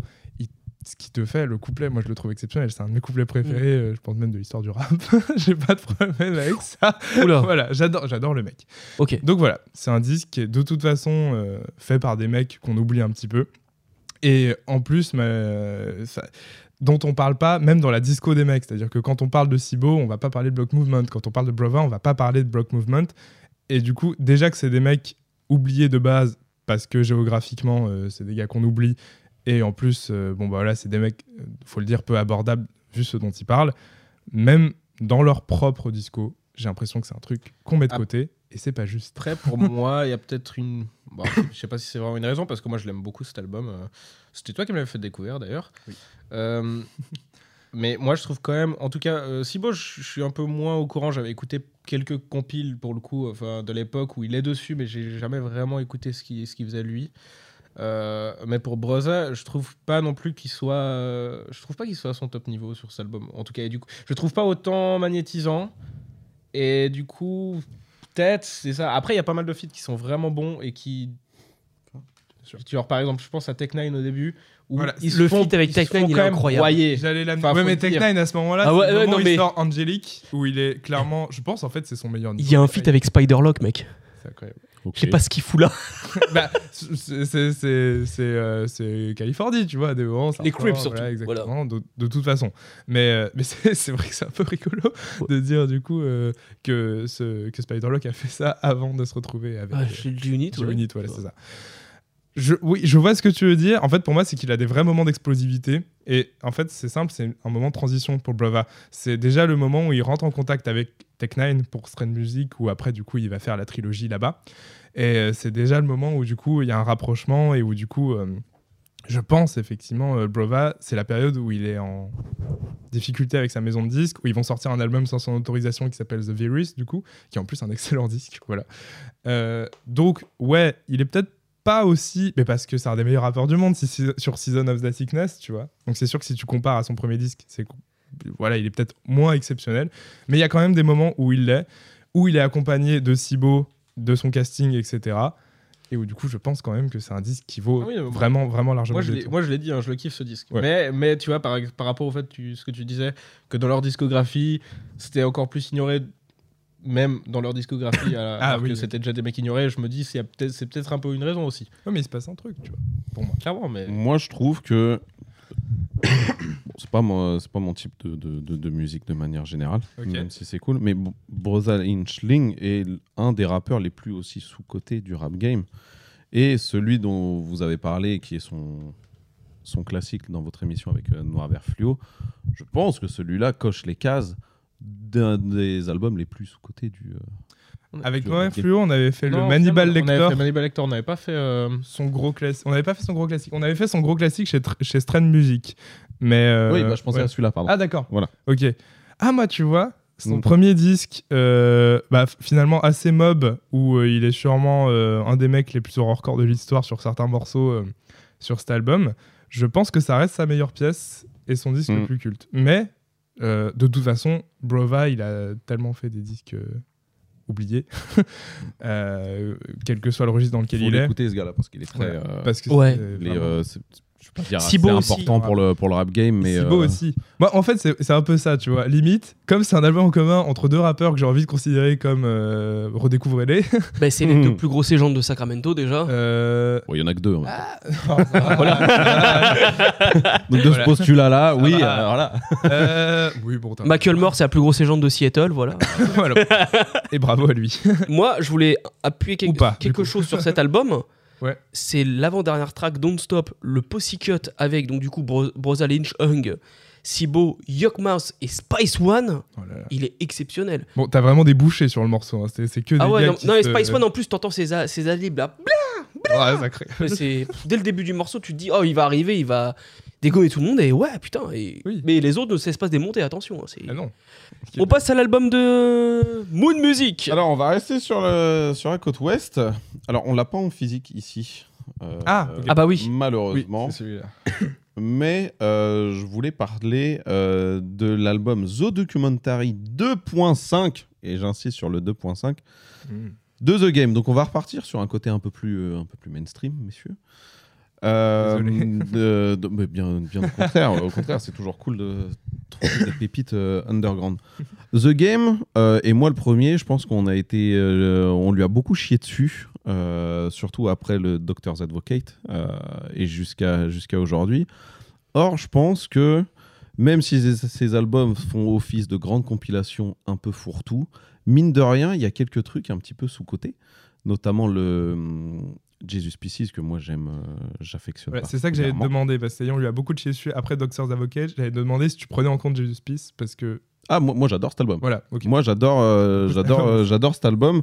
Mais voilà, il a cette tendance à faire des albums interminables et méga longs, à fourrer un peu tout et n'importe quoi dedans, à rapper sur de la West, sur de la East, sur du South, à copier euh, le flow. à de des fois ses, faire un euh, mélange des trois bizarres. aussi. euh, déjà aussi, ouais. Et à copier le, le flow de ses, de ses invités sur Red Album, c'est une, une catastrophe. Il, copie, il en arrive à copier Rick Ross et Young Jeezy. C'est quand même, c'est quand même costaud. Voilà. Mais The Documentary 2.5, qui sort une semaine après The Documentary numéro 2, c'est tout le contraire. Pourquoi? Euh, Un, parce que je trouve que ça renoue avec énormément de, de West. Euh, il fait appel donc à ce producteur d'origine africaine qui s'appelle Bongo, euh, qui a ce petit côté un petit peu, un petit peu West. On retrouve aussi un peu du Fred Werk à la prod, on retrouve du Will.i.am, et c'est le Will.i.am qu'on aime et pas celui des Black Eyed Peas qui tentent des choses euh, électroniques dont je ne raffole pas. Nul. Euh, peut le dire. Alors, moi, le morceau sur le morceau LA, Ouais. Je t'avoue que Will.i.am, il me frustre sur le Non, c'est pas celui-là, c'est The Ghetto. Ok. Ah, mais du, auquel tu, duquel tu parlais, du coup. Ouais, ouais, Ok, ouais. très bien. Oui.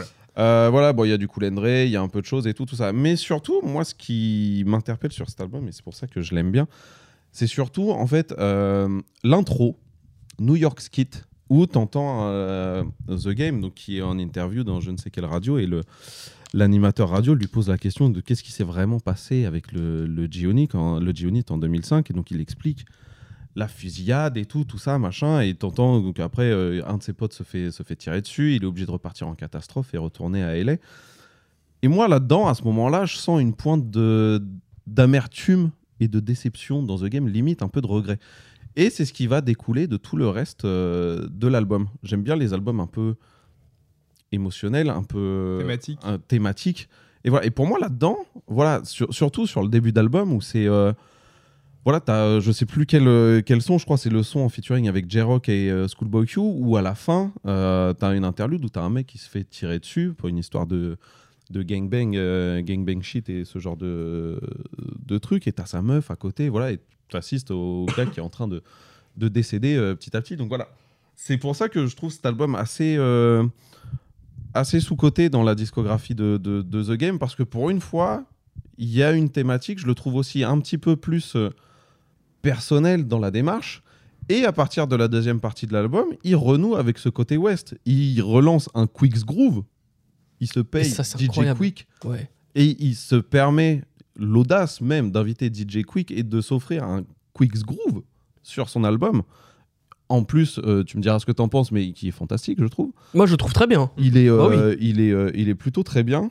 Euh, putain, j'ai Pourtant, faut faire attention au blasphème quand tu fais ce genre de truc. mais- Bah ouais, en plus. Et voilà, et tu vois, c'est ce que je disais par rapport à Lost Tape 2 tout à l'heure. Euh, Quicks Groove, ça n'appartient plus à Quick, ça n'appartient pas à The Game. Ah, t'aimes bien dire ça en ce moment. Oui, j'aime bien dire ça. Ah, Et mais mine de rien, mais c'est réussi en fait. Tu vois, et c'est Mm. pas la, c'est pas la grosse cagade. Euh, Qu'est-ce que j'aime beaucoup aussi, le Up on the Wall produit par Battle Cat, featuring Problem, Ty Dolla Sign, YG. Euh, Voilà, il y a cette deuxième partie d'album où il y a même le son euh, avec euh, E40, euh, produit par Travis Barker. C'est non, voilà, on est sur je dirais presque une, une, une sorte de résurrection de, de, de The Game.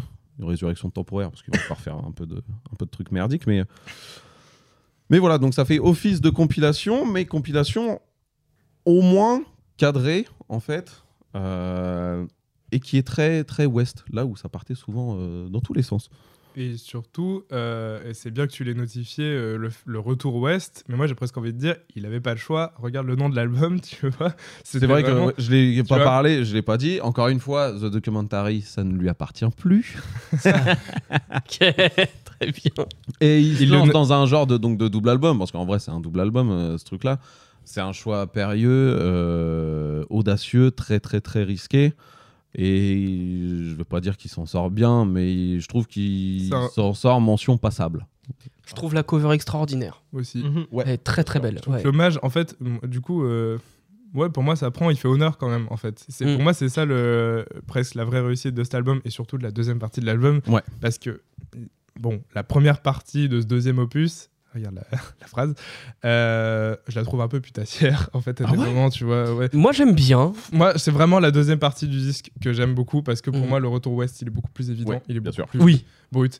Pour moi, il y a peu de discussion là-dessus. Moi, je suis plutôt d'accord. Et euh, de toute façon, moi, The Game, j'ai toujours une tolérance assez élevée à ces tentatives un peu ratées. Je suis toujours très friand de ce qu'il fait. Euh, moi, personnellement, le Art versus Mind, j'ai vraiment kiffé, alors que je sais que c'était pas forcément. euh, Ah, tu parles de Drillmatic? euh, ouais, oui. Tu euh, l'appelles ouais. versus Mine Euh, je- je- non, mais euh, je sais pas, c'est un son, euh, j'ai j'ai- j'ai mélangé. Ah, c'est le un- son, c'est oui, un des d'accord, morceaux. ok. C'est un des morceaux de l'album, mais oui, je parlais de l'album, mais j'ai mélangé entre le, le nom de l'album et le nom du morceau. Ok.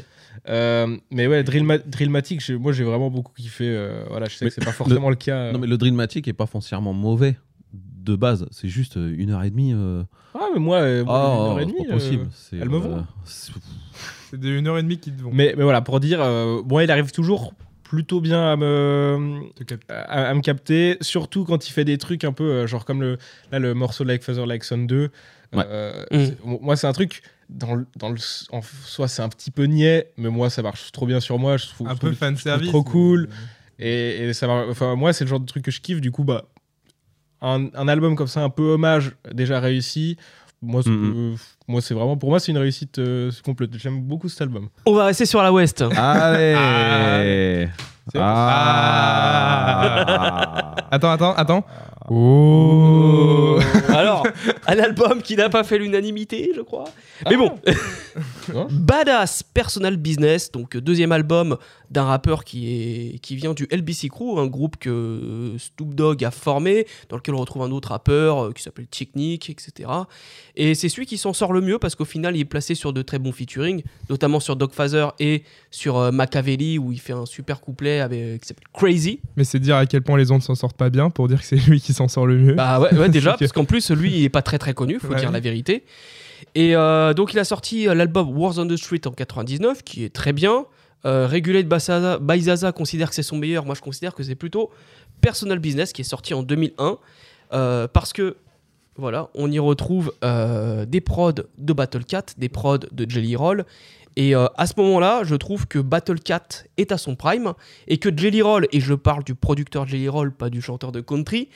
euh, Merci pour la précision. oui, non, parce que Non, tu fais bien. il y en a qui confondent encore. D'ailleurs, il y y, a un feat avec Jelly Roll sur le 2.5 de The Game. Je Ouais. sais pas si c'est le chanteur de country ou le producteur.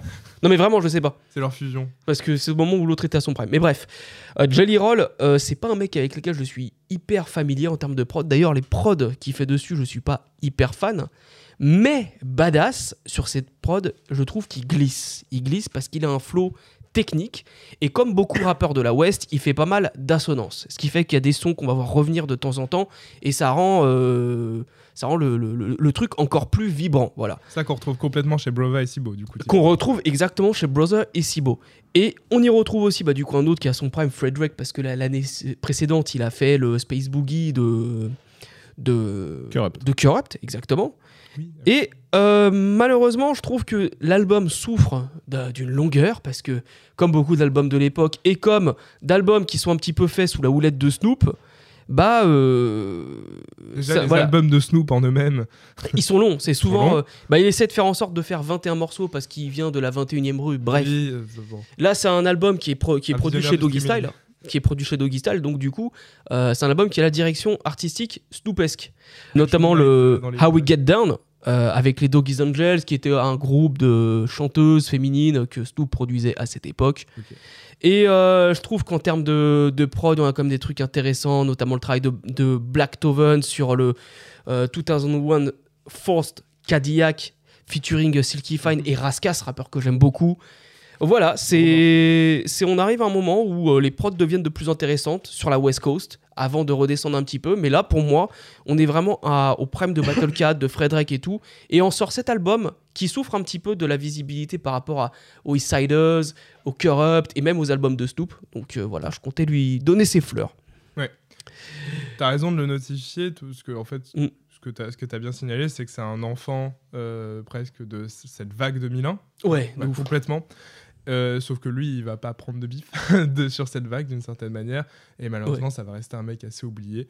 Alors que, bah, tu l'as dit, c'est un des, euh, rappeurs très performants euh, les plus Les plus notables, techniques, hein, en ouais, fait, de ouais, les plus techniques, co- complètement. on- souvent, on le met en parallèle avec Raskas euh, parce que c'est les deux mecs au flow. euh, Ah, moi, je l'aurais mis en parallèle avec euh, Oui. Corrupt. Moi, je suis d'accord avec Ouais. toi. Pour moi, c'est un, pour moi, c'est un faux parallèle, mais c'est juste, c'est un faux parallèle, mais c'est juste parce que les deux sont sous côté et ont ce côté Mm. flow technique appuyé new-yorkais. Ouais. Euh, mais voilà, c'est pour vous dire l'ordre d'idée dans lequel on place le monsieur, c'est que c'est quand même un gars. Bah, je trouve pas que Badass dans son flow soit si new-yorkais parce qu'il y a quand même un petit swing dans sa voix qui fait très. la- dans sa façon de. Je suis d'accord, mais en fait, il, il a quand même un flow très appuyé euh, et très net sur le temps, tu vois, euh, qui est typiquement, Mhm. euh, qui est pour moi assez typiquement new-yorkais. Et je comprends que ce soit les comparaisons qui viennent, mais ouais, comme un corrupt au final. Je suis, au je final, je suis plutôt assez d'accord.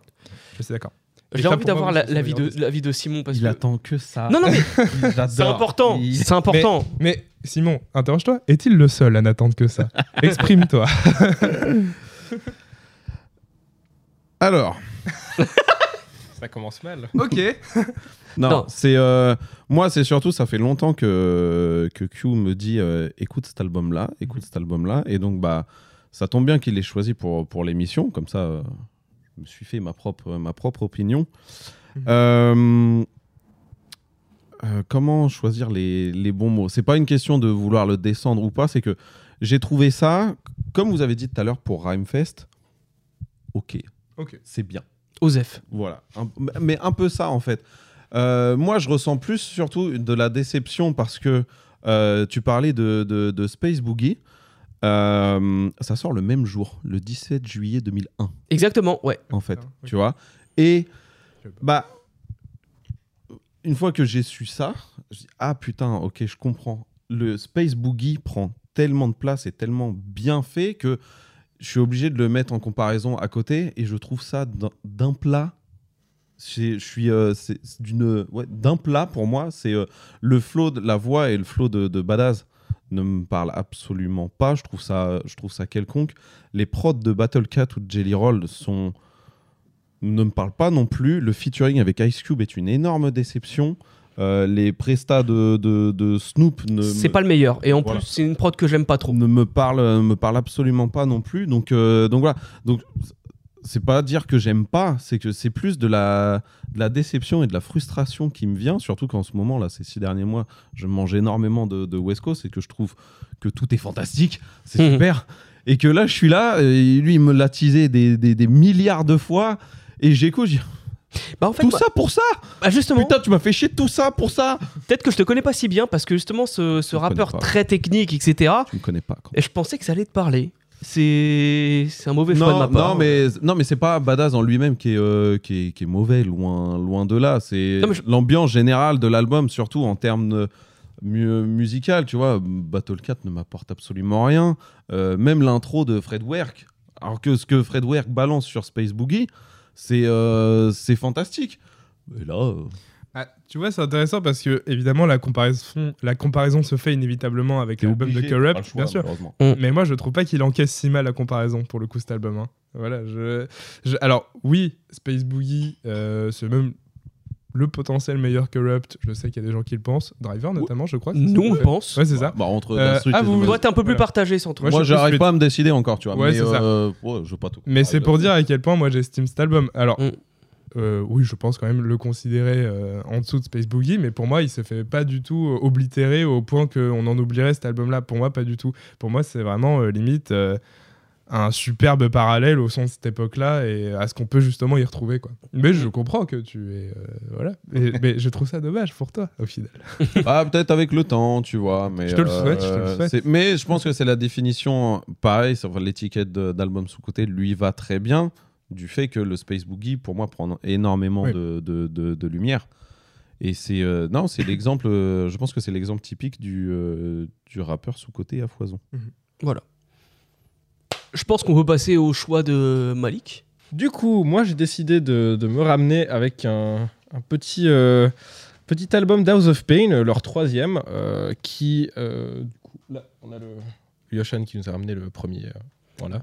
Celui où il y a Jump Around. Voilà. Exactement. C'est l'album Jump Around. Voilà. C'est une bonne manière de, de le dire. Et du coup, voilà. Donc, c'est le troisième album euh, de House of Pain. Euh, il arrive à une période où quand même ça commence un peu à s'ess- à s'essouffler pour eux. Parce que euh, déjà, même s'il y a eu des hits sur le deuxième, ça n'a jamais atteint euh, la, le- vraiment le, le hit comme, euh, bah, comme Jump Around. Mais après, c'est logique hein, parce que Jump Around, c'est- on fait, on peut pas faire plus Classique. plus, ouais, plus classique que ça. Et du coup, ça arrive vraiment à une période où je pense plus grand monde en a quelque chose à faire du groupe. Et surprenamment, euh, pour moi, c'est assez, incontestable- assez incontestablement, je vais réussir à parler, leur meilleur. Et euh, du coup, je, tenais de nouveau, je le dis à chaque fois, je tenais vraiment à, la ramener parce que c'est au final, c'est complètement oublié dans leur disco parce que même quand on parle d'House of Pain, du coup on parle de Jump Around et par extension du premier album ou alors vite fait des singles du deuxième album. Et même encore, là Est-ce qu'ils encore. parlent vraiment du premier album quand ils parlent d'House of Pain? En vrai, non, tu vois. Non, pas. non, déjà, mais ce que je veux dire, c'est que forcément, ça. Forcément, on parle quand même plus du premier album de facto, à, cause de, à cause de Jump Around. Et, euh, et moi, je trouve sympa parce que, en fait, d'un côté, euh, il y a un- déjà, il y a plus d'identité, je trouve, dans cet album. Il y a, il y a- il y a vraiment un truc qui serait le plus. Ça fait un peu moins groupe de Chicano rap un peu. euh, ouais. un peu cliché et même si on tombe quand même dans un truc beaucoup plus sombre à peu près à la même période que Cypress Hill eux aussi C'est produit par DJ Muggs, non? Alors Ah, c'est là où je veux en venir. oui et non Voilà, c'est un beau résumé. ils ont ils, ils ont quand même un, un producteur euh, qui est DJ Lethal euh, qui euh, fait du vraiment beau boulot et qui est d'ailleurs euh, sur un, mon bonus qu'on en reparlera plus tard Euh, Oui. Bon, j'en reparlerai aussi. Mais sur cet album, sauf erreur, et c'est justement, je crois qu'il y a justement moins Mugs. Bah, en fait, ouais, moi j'ai l'impression que ce disque, ironiquement, enfin non, pas ironiquement, du coup, logiquement, c'est leur, celui qui, est le, qui correspond le plus à ce qu'ils ont envie de faire. Mais du coup, c'est leur rupture un petit peu avec cette scène Chicano rap, justement. Ouais, mais ce que je- c'est justement ce que je- ce que j'allais dire, c'est que ce qui est assez drôle, c'est qu'ils sortent un album qui est quand même beaucoup plus sombre, je trouve, Mhm. dans, les, dans les productions, même dans la voix d'Everlast. Euh, bon, après lui, il part faire du rock hein, après cet album, mais euh, pour le coup, Everlast, qui avait quand même une voix qui, qui force pas trop sa voix, euh, avoir avec une voix un peu grave ou profonde avant, même si c'est déjà présent. Là, sur tout l'album, C'est ce que j'ai trouvé. J'ai l'impression qu'il il- il rappe comme un antagoniste de Disney, quoi. Je Ouais, suis le c'est un peu ça. Voilà, C'est un, peu ça, il crie Mm. tout le long. Euh, après, c'est aussi beaucoup les prods qui font ça, parce que, par exemple, le morceau Fed Up, quand sur la version alternative avec Guru, enfin sur le, sur le remix où la prod est beaucoup plus calme, bah, en fait, on se rend compte qu'il crie pas autant que ça, et c'est beaucoup la prod Mm. qui exacerbe. Mais c'est un beau résumé de l'album, c'est que dans les prods aussi, c'est hyper sombre, et du coup, ça exacerbe ce côté hyper un peu brut d'Everlast, euh, ce qui était un peu moins le cas dans les House of Pain d'avant, parce que les House of Pain d'avant, il y y a justement ben, la, la science Jump Around avec les trucs un peu stridents et tout. euh, alors que là, c'est- beaucoup plus Mm. calme, on va dire, mais beaucoup plus sombre. Et je trouve c'est assez drôle parce que Muggs est moins, est moins là, ils sont moins épaulés par Cypress Hill. Mais en fait, au final, euh, ça, arrive un, ça arrive un album beaucoup plus sombre, en même, enfin un an après, mais à peu près en même moment que Cypress Hill eux-mêmes, ils, ra- ils ramènent un truc beaucoup plus sombre avec euh, Temples of Boom. Du coup, je trouvais assez, assez drôle euh, comme comparaison. Mais c'est vraiment, pour moi, c'est vraiment leur meilleur album. Parce qu'il y a. En fait, c'est- je trouve que c'est leur seul album qui a vraiment une identité d'album. Ok. Plus que, euh, tiens, on a fait des sons, on les a mis, et puis bah, s'il y a un hit, il y a un hit. Très bien résumé. Moi, c'est toi qui me l'as fait découvrir celui-là. Parce que, bah, en fait, finalement, un peu comme tout le monde, euh, pour moi, House of Pain, c'était euh, un hit et le premier album. Et voilà, entourage, euh, entourage euh, Souls Assassin, euh, etc. Et bah, en fait, je trouve vraiment l'album excellent. Ça a été vraiment une énorme surprise. Et je- voilà, moi, c'est. Je trouve, euh, je trouve important, effectivement. euh, j'étais sûr que tu allais le ramener et j'étais très content que tu le ramènes. Et euh, d'ailleurs, euh, petite euh, anecdote assez drôle sur le titre. Euh, c'est supposé être une, euh, être une Citation. citation. euh, ça va être. C'est très ridicule, je sais plus si c'est Malcolm Comics ou Martin Luther King. c'est toujours. Ah. Et Ça fait, ça fait un peu, ah, c'est soit l'un soit l'autre, mais c'est vraiment un des deux, mais je sais plus. Voilà. Sauf qu'ils se sont gourés et euh, ils ont utilisé, c'est pas le bon verbe. C'est supposé être shall rise again, mais là c'est écrit will rise again. Du coup, voilà, ils se sont gourés même dans la citation. Ah ouais, Titre de l'album. mince. Petit, petit fun fact. Mais c'est pas grave. C'est pas grave parce que l'album est bien. Et du coup, voilà. Et bah, en vrai, soyons sérieux. Mais alors, un à- à- peu. est-ce que, justement, j'ai une question Euh, Est-ce que ils ont, c'est au moment où Everlast se reconvertit aussi parce que je vois un feat avec Sadat X et je sais que Sadat X dans ses textes quand Grand Pouba se barre, euh, ça y va très fort sur la religion. Est-ce que euh, est-ce qu'il y a un petit peu aussi cette, empreinte-là? J'ai pas eu la seconde lecture. Là, si tu me dis qu'ils ont pris une citation, je pense que ce serait plutôt du Malcolm X du coup. Ouais, je, C'est bah, je pense du coup. euh, j'avais pas pensé à ça, mais du coup, logiquement, oui. Je, je sais pas trop.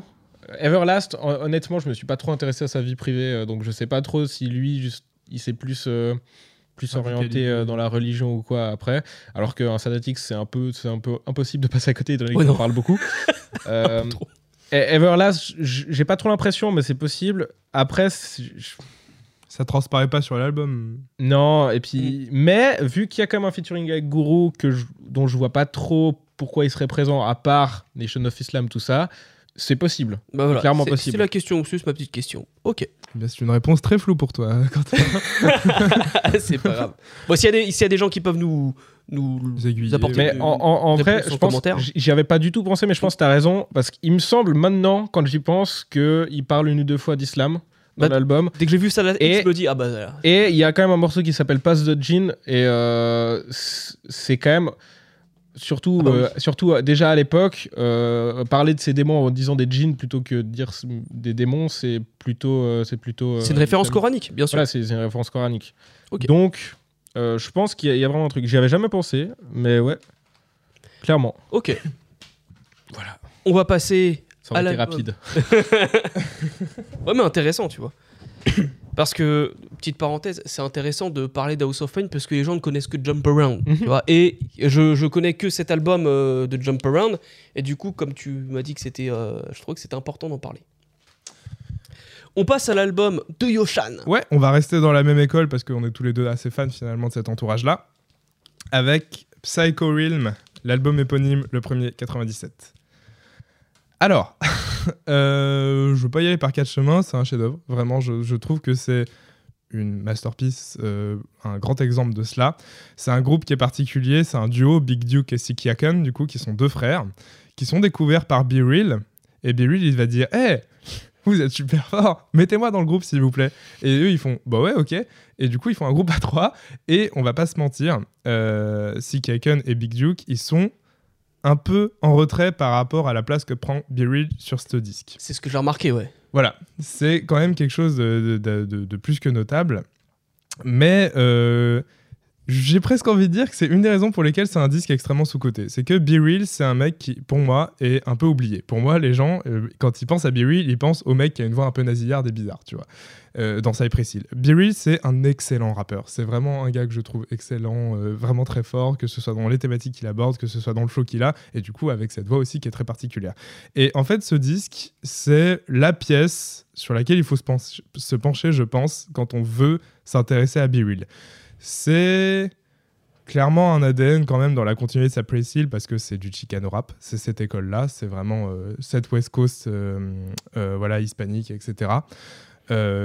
qui a un rapport particulier au gang. Là où les Afro-Américains, il y a un côté dans les années 90, on clame énormément, on représente et on est fier.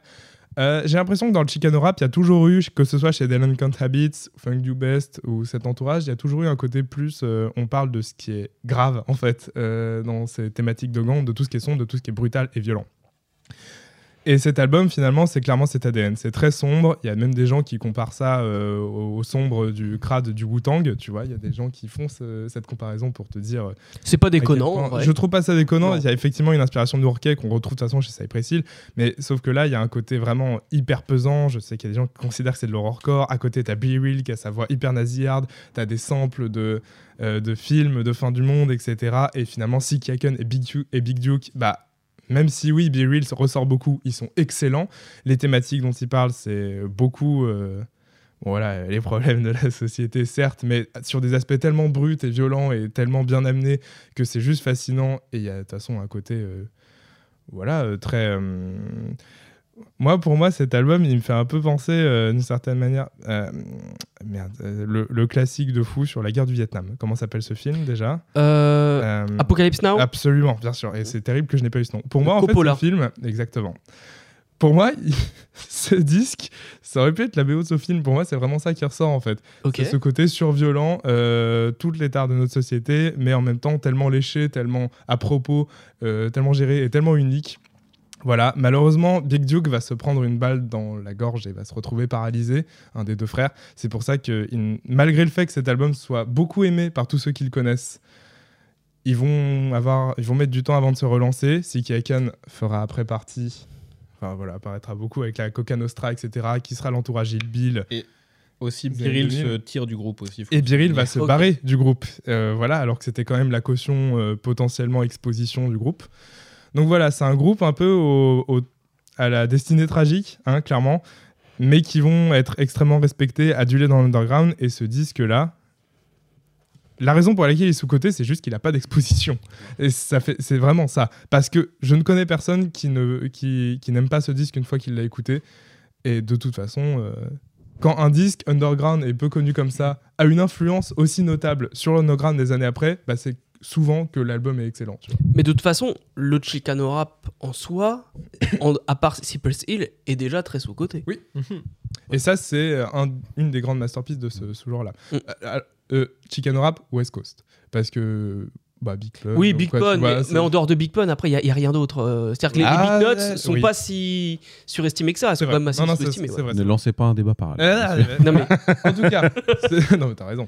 Mais euh, ce disque-là, il est vraiment superbe. Je pense que c'est une, une des pièces les plus réussies et les plus pensées dans ce registre-là. Et pitié, euh, oui, Billy il est sous-côté, mais euh, rendez-vous compte encore plus à quel point il l'est potentiellement via ce genre de pièce C'est qu'il marrant est parce capable que- d'offrir. C'est marrant parce que cet album, c'est aussi le genre d'album que euh, les auditeurs de rap euh, occasionnels Mhm. euh, vont se le prendre. Je vous explique, j'ai un très bon ami à moi qui s'appelle Jordan, que tu as déjà, que t'as Bien déjà sûr. rencontré. Salut Jordan. Salut Jordan. très fan de rap underground. Qui est très fan de. de, de- enfin, il, est, il, il aime le rap. Il n'est pas fan comme nous, tu vois, Ok. mais il aime, euh, il aime le rap. Et un de ses premiers vinyles qu'il a acheté, je crois que c'est celui-là. Ouais, ok, Tu vois, ok. Et il est méga fan de, de, de, de cet album-là. Il va pas, il va pas t'écouter du Cypress Hill comme ça, etc. Ni du House of Pain. Juste, on lui a recommandé celui-là une fois. Il est tombé amoureux.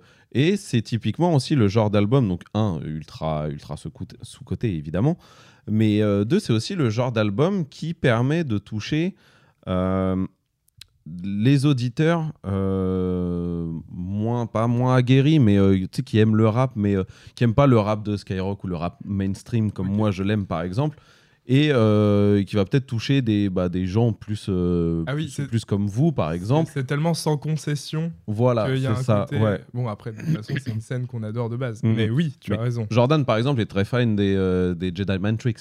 Et dans le fond, D'ailleurs, c'est euh, c'est- le, même délire, entre guillemets, si, euh, si je peux dire. Et d'ailleurs, Psycho Realm, ils vont forcément les inspirer et euh, Vinny Mm. Baz va quand même relativement le reconnaître. Et si Mm, Kaken, il va faire partie de la Coca Nostra Bah avec oui, Kill voilà. Bill, Bah oui. voilà, c'est Mm, mm. vraiment limite, c'est un disque euh, qui va avoir plein d'enfants du rap underground des années 2000. C'est Voilà. ça que je disais, c'est que euh, quand t'as un disque qui a un manque d'exposition, Mm. mais que malgré ce manque d'exposition, il a visiblement plein de gosses, bah, c'est souvent très très parlant euh, sur Mm. le fait que bah, ce disque Bien sûr. il est vachement bien. Il est Comme adoré. The Jacka. Ex- mais exactement. Ah oui. Merde. Écoutez la West Coast. Mais moi, j'étais oui. un peu inquiet quand j'ai lancé euh, l'écoute parce que donc il y a eu euh, House of Pain qui est proche de l'entourage de, de, de Cypress Hill. Clairement. Il y a The Psycho Realm euh, proche de l'entourage de Cypress Hill. Avec carrément un membre de Cypress Hill En plus, euh, voilà, je me dis, bon, on va avoir euh, bah, un copier-coller de, de Cypress Hill. Et finalement, très très bonne surprise. Euh, non, bah, très très bonne surprise. Les, les, les instrus sont euh, extrêmement qualitatifs. C'est ultra, c'est ultra léché as fuck. C'est euh, non, c'est très bien et le trio s'en sort très bien. Et là où moi j'ai du mal avec le flow de Be Real sur les albums de Cypress Hill. Ok. T'aimes pas les voix nasillardes Badass, euh, Be Real. Boozy Badass. Euh, voilà. Et du coup, dit des mauvaises choses sur la tribe. Du coup, celui-là, euh, il est infernal. hein. Là, il m'a agréablement surpris. Donc, ça a été une, une très belle découverte, à tel point que je l'ai écouté deux fois d'affilée. ah, ça, euh, c'est dire.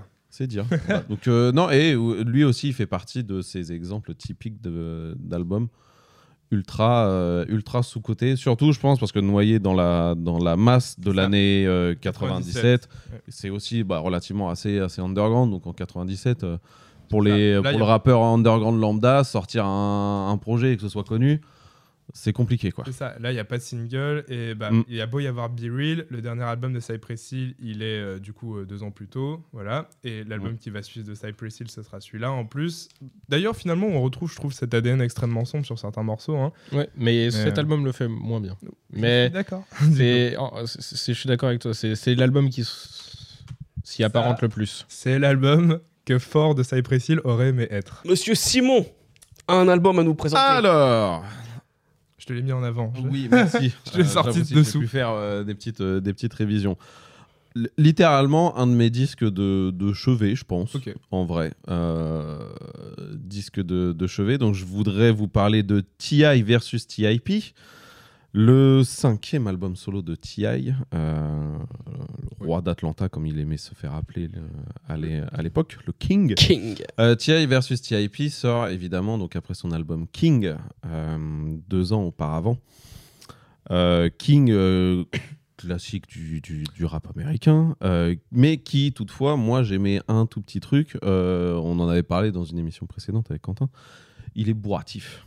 Il est, Oui. il est bourratif. C'est euh, une explosion de, de, triomphe, ouais, d'ego trip, euh, voilà, jusqu'à l'indigestion. Voilà. Et c'est ce, que, ce qui me gêne un peu avec, euh, avec King. Là, du coup, c'est c'est quand même compliqué de passer à- après King, surtout avec un, un concept euh, littéralement bateau, le truc le plus simple du monde. Euh, TI versus TIP. TIP. Album introspectif. La Fouine versus Laoni. Bah, Oui. je sais pas si on peut dire je sais pas si on peut vraiment dire introspectif, mais c'est surtout enfin le concept des, euh, des alter ego que Ouais. tu mets en face à face sur un, sur un album. Bon, c'est du vu, vu et revu et encore vu. Ouais, et Euh, Plus, je trouve que, ça- en fait, au final, à part dans les titres des trucs, je trouve que ça se ressent pas énormément dans l'album. bah, donc, voilà, en plus, qu'est-ce on que ça fait là Voilà, c'est c'est Ouais. surtout ça aussi, j'allais y venir. Donc TIP est la caution euh, street de, de TI, tandis que bah, euh, TI est son personnage euh, d'aujourd'hui, l'entrepreneur qui a tout réussi. Et le dernier tiers de l'album, c'est la confrontation des, euh, deux, euh, des, deux, des deux personnalités. Euh, spoiler, ça finit sur un, un- un miroir brisé comme sur euh, la back cover. Voilà. Pourquoi c'est sous-côté, mine de rien? Parce que Quoi? on n'est plus dans l'opulence de King, on est sur plus un retour un peu plus, au moins sur le premier tiers, un- le premier tiers de l'album, un retour un peu plus, un peu plus street, mine de rien, de, de, de TI. Euh, fini les, euh, les trompettes à la Just Blaze et ce genre de choses. Sur le premier tiers, on est vraiment sur quelque chose de beaucoup plus street. Euh, je pense notamment au Raw avec euh, Wycliffe, le You Know What It Is, you know what it is avec Wycliffe, pardon. Je suis toujours très fan du Big Shit Poppin'. Et on a un enchaînement spectaculaire, le Watch What You Say to Me ou Jay-Z. Jay-Z encule tout le monde. Voilà. On va se calmer. Les fans de Jay-Z, vous êtes insupportables. Il y a que lui que je supporte. Il y a que lui que je supporte en fan de Jay-Z. Et euh, surtout, derrière, on a Hurt avec Alpha Mega et, euh, et Busta Rhymes qui, euh, pareil, sont de, deux rouleaux compresseurs, donc sont assez, euh, assez fantastiques. Euh, pourquoi vraiment, vraiment c'est surcoté? C'est que. Sous-côté. Sous-côté, Le pardon. lapsus Le lapsus hein. Suivant Allez, allez, allez. C'est euh, c'est sous-côté parce que voilà, il doit passer après, euh, après King. Euh, les gens attendaient sûrement quelque chose bah, de, de mieux ou euh, qualitativement pareil, sauf qu'on n'est plus dans cette, dans cette opulence.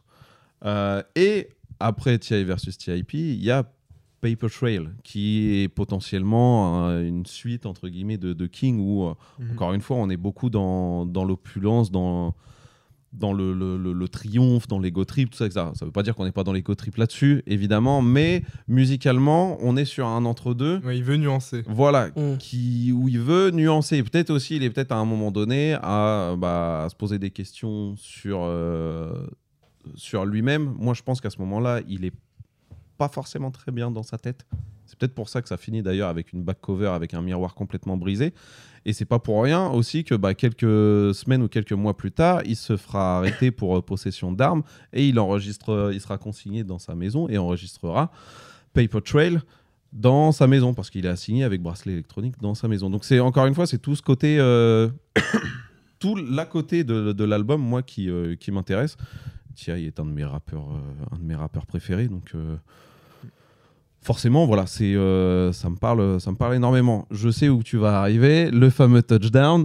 Oui, il pue la merde. Attends, attends, attends, attends, je- je- touchdown featuring laisse-moi en parler. Eminem. Euh, je comprends pas ce morceau, je sais pas ce qu'il fout là. Les deux collabs qui existent entre T.I. et Eminem euh, sur cet album-là et sur l'album No Mercy sont euh, Discutable. voilà. Bon, c'est très clairement. gentil. C'est très gentil. Discutable. Voilà. Mais euh, moi, je, je m'ennuie jamais sur cet album. C'est, je vais pas vous dire que c'est un album incroyable, mais chez moi, c'est. euh, alors, je le mettrai pas dans un top 10, dans un top 20, clairement pas, tu vois. Mais chez moi, c'est un no skip. Ah, J'écoute ah ça d'une traite. Même Euh, du coup, euh, D'accord, hein. Alors, C'est, c'est un no skip. euh, voilà, il y a. re- il renouvelle absolument pas le genre, il y a rien de nouveau. Il y a, c'est un album, comme on disait tout à l'heure, c'est là, tenez, c'est Mm. pour vous. Ça s'adresse ni à ses fans, à ses purs fans, ni à des nouveaux gens. C'est tenez, je vous donne ça, faites dans ce que vous voulez. Non, ça s'écoute vraiment bien. Moi, je suis, je suis d'accord. Dis donc, tu m'étonnes, toi. J'ai rien à. moi j'ai quelque chose à rajouter. Attends, Euh, il n'avait pas fini peut-être. Non, je, je disais, je disais juste, euh, moi, quand je l'écoute, euh, j'ai rien, euh, j'ai rien que je jette ou quoi. euh, bon, Mm. y a- y a- y a- Eminem, euh, voilà, c'est un autre problème. Peut-être que les fans Ouais. de Revival aiment bien le morceau, mais euh, après, euh, coucou. Bonjour à vous. après, moi, honnêtement, vraiment, quand je l'écoute, euh, effectivement, je trouve pas que ça transcende quoi que ce soit. Non. Mais euh, c'est du- c'est du bon TI, on passe un bon Ouais. moment, vraiment. C'est ça. Alors, l'antagoniste. non, je suis là aussi. Alors, Bon. euh, Ah, toi aussi. Qui veut se lancer? Allez. Allez, vas-y. Je... euh, bon, alors, à cette époque, à cette époque euh, je sais pas pourquoi cet album est passé à l'as. J'en avais pas entendu parler. Moi, j'avais pas entendu eu parler. Voilà, ça. j'avais beaucoup entendu parler de, pour de tout King. dire, je- pour moi, j'avais oublié qu'il arrivait entre King et Paper Trail. Pour moi, il vient après Paper Trail. Et en fait, non, il est dans l'enchaînement. Bah, tu vois, je, Je m'en rends même pas compte, en fait. je peux comprendre. Et euh, même moi qui ai vécu le truc à l'époque, alors King, je me le suis pris. T.I., bah, je, oui, Big Street Poppin', voilà, le single, je, je me souviens de ça. Et Paper Trail, ça, je vois très bien. Mais alors, cet album-là, la première partie, elle est exceptionnelle. Vraiment. Mhm. Euh, L'enchaînement What You Say to Me, c'est vrai que Jay-Z fait un excellent couplet. Merci de le dire, Voilà. Et évidemment. Hurt avec Busta Rhymes en Ouais. feu. Simon. Ah, Ouais. bah, je- vraiment, et le row que vous avez cité tout à l'heure, même le son avec Mhm. Wycliffe Jean, incroyable. Ensuite, on arrive à l'acte 2. Bah, c'est le côté euh, TI, c'est le TI King là, Ouais. qui revient. Mais tu vois, c'est ça le truc, c'est qu'en fait, euh, euh, pour moi, le, il a dû euh, séparer cet album en, en- en trois actes Mm, de mm. façon très scolaire, parce que je, je ne distingue pas ce côté, euh, euh, un- comme je l'ai dit tout à l'heure, en gros, il parle de lui-même, quoi, un me, myself and I, quoi. Et introspectif. Voilà. Mais du coup, c'est quand même le concept, euh, le concept de l'album au final. Ouais, mais on- au final, s'il n'y avait pas eu les, les actes, on l'aurait pas trop discerné, je trouve. Et à partir de la deuxième partie, j'ai parlé du morceau Touchdown, je suis désolé, mais pour moi, Eminem, Oui, mais tu sens qu'il est sous Xanax, Oui. un Louisiana, un banana, un Alabama, Ouais. machin, etc. Il Et arrive sa à faire de- Alabama et de canard, banana. euh, euh, sa voix de canard est aussi euh, absolument insupportable. C'est euh, Touchdown. Ouais, c'est vraiment. euh, non, Rime de Necfeu en 2011, ça, ça passe pas normalement. ouais c'est ça en plus, tu vois.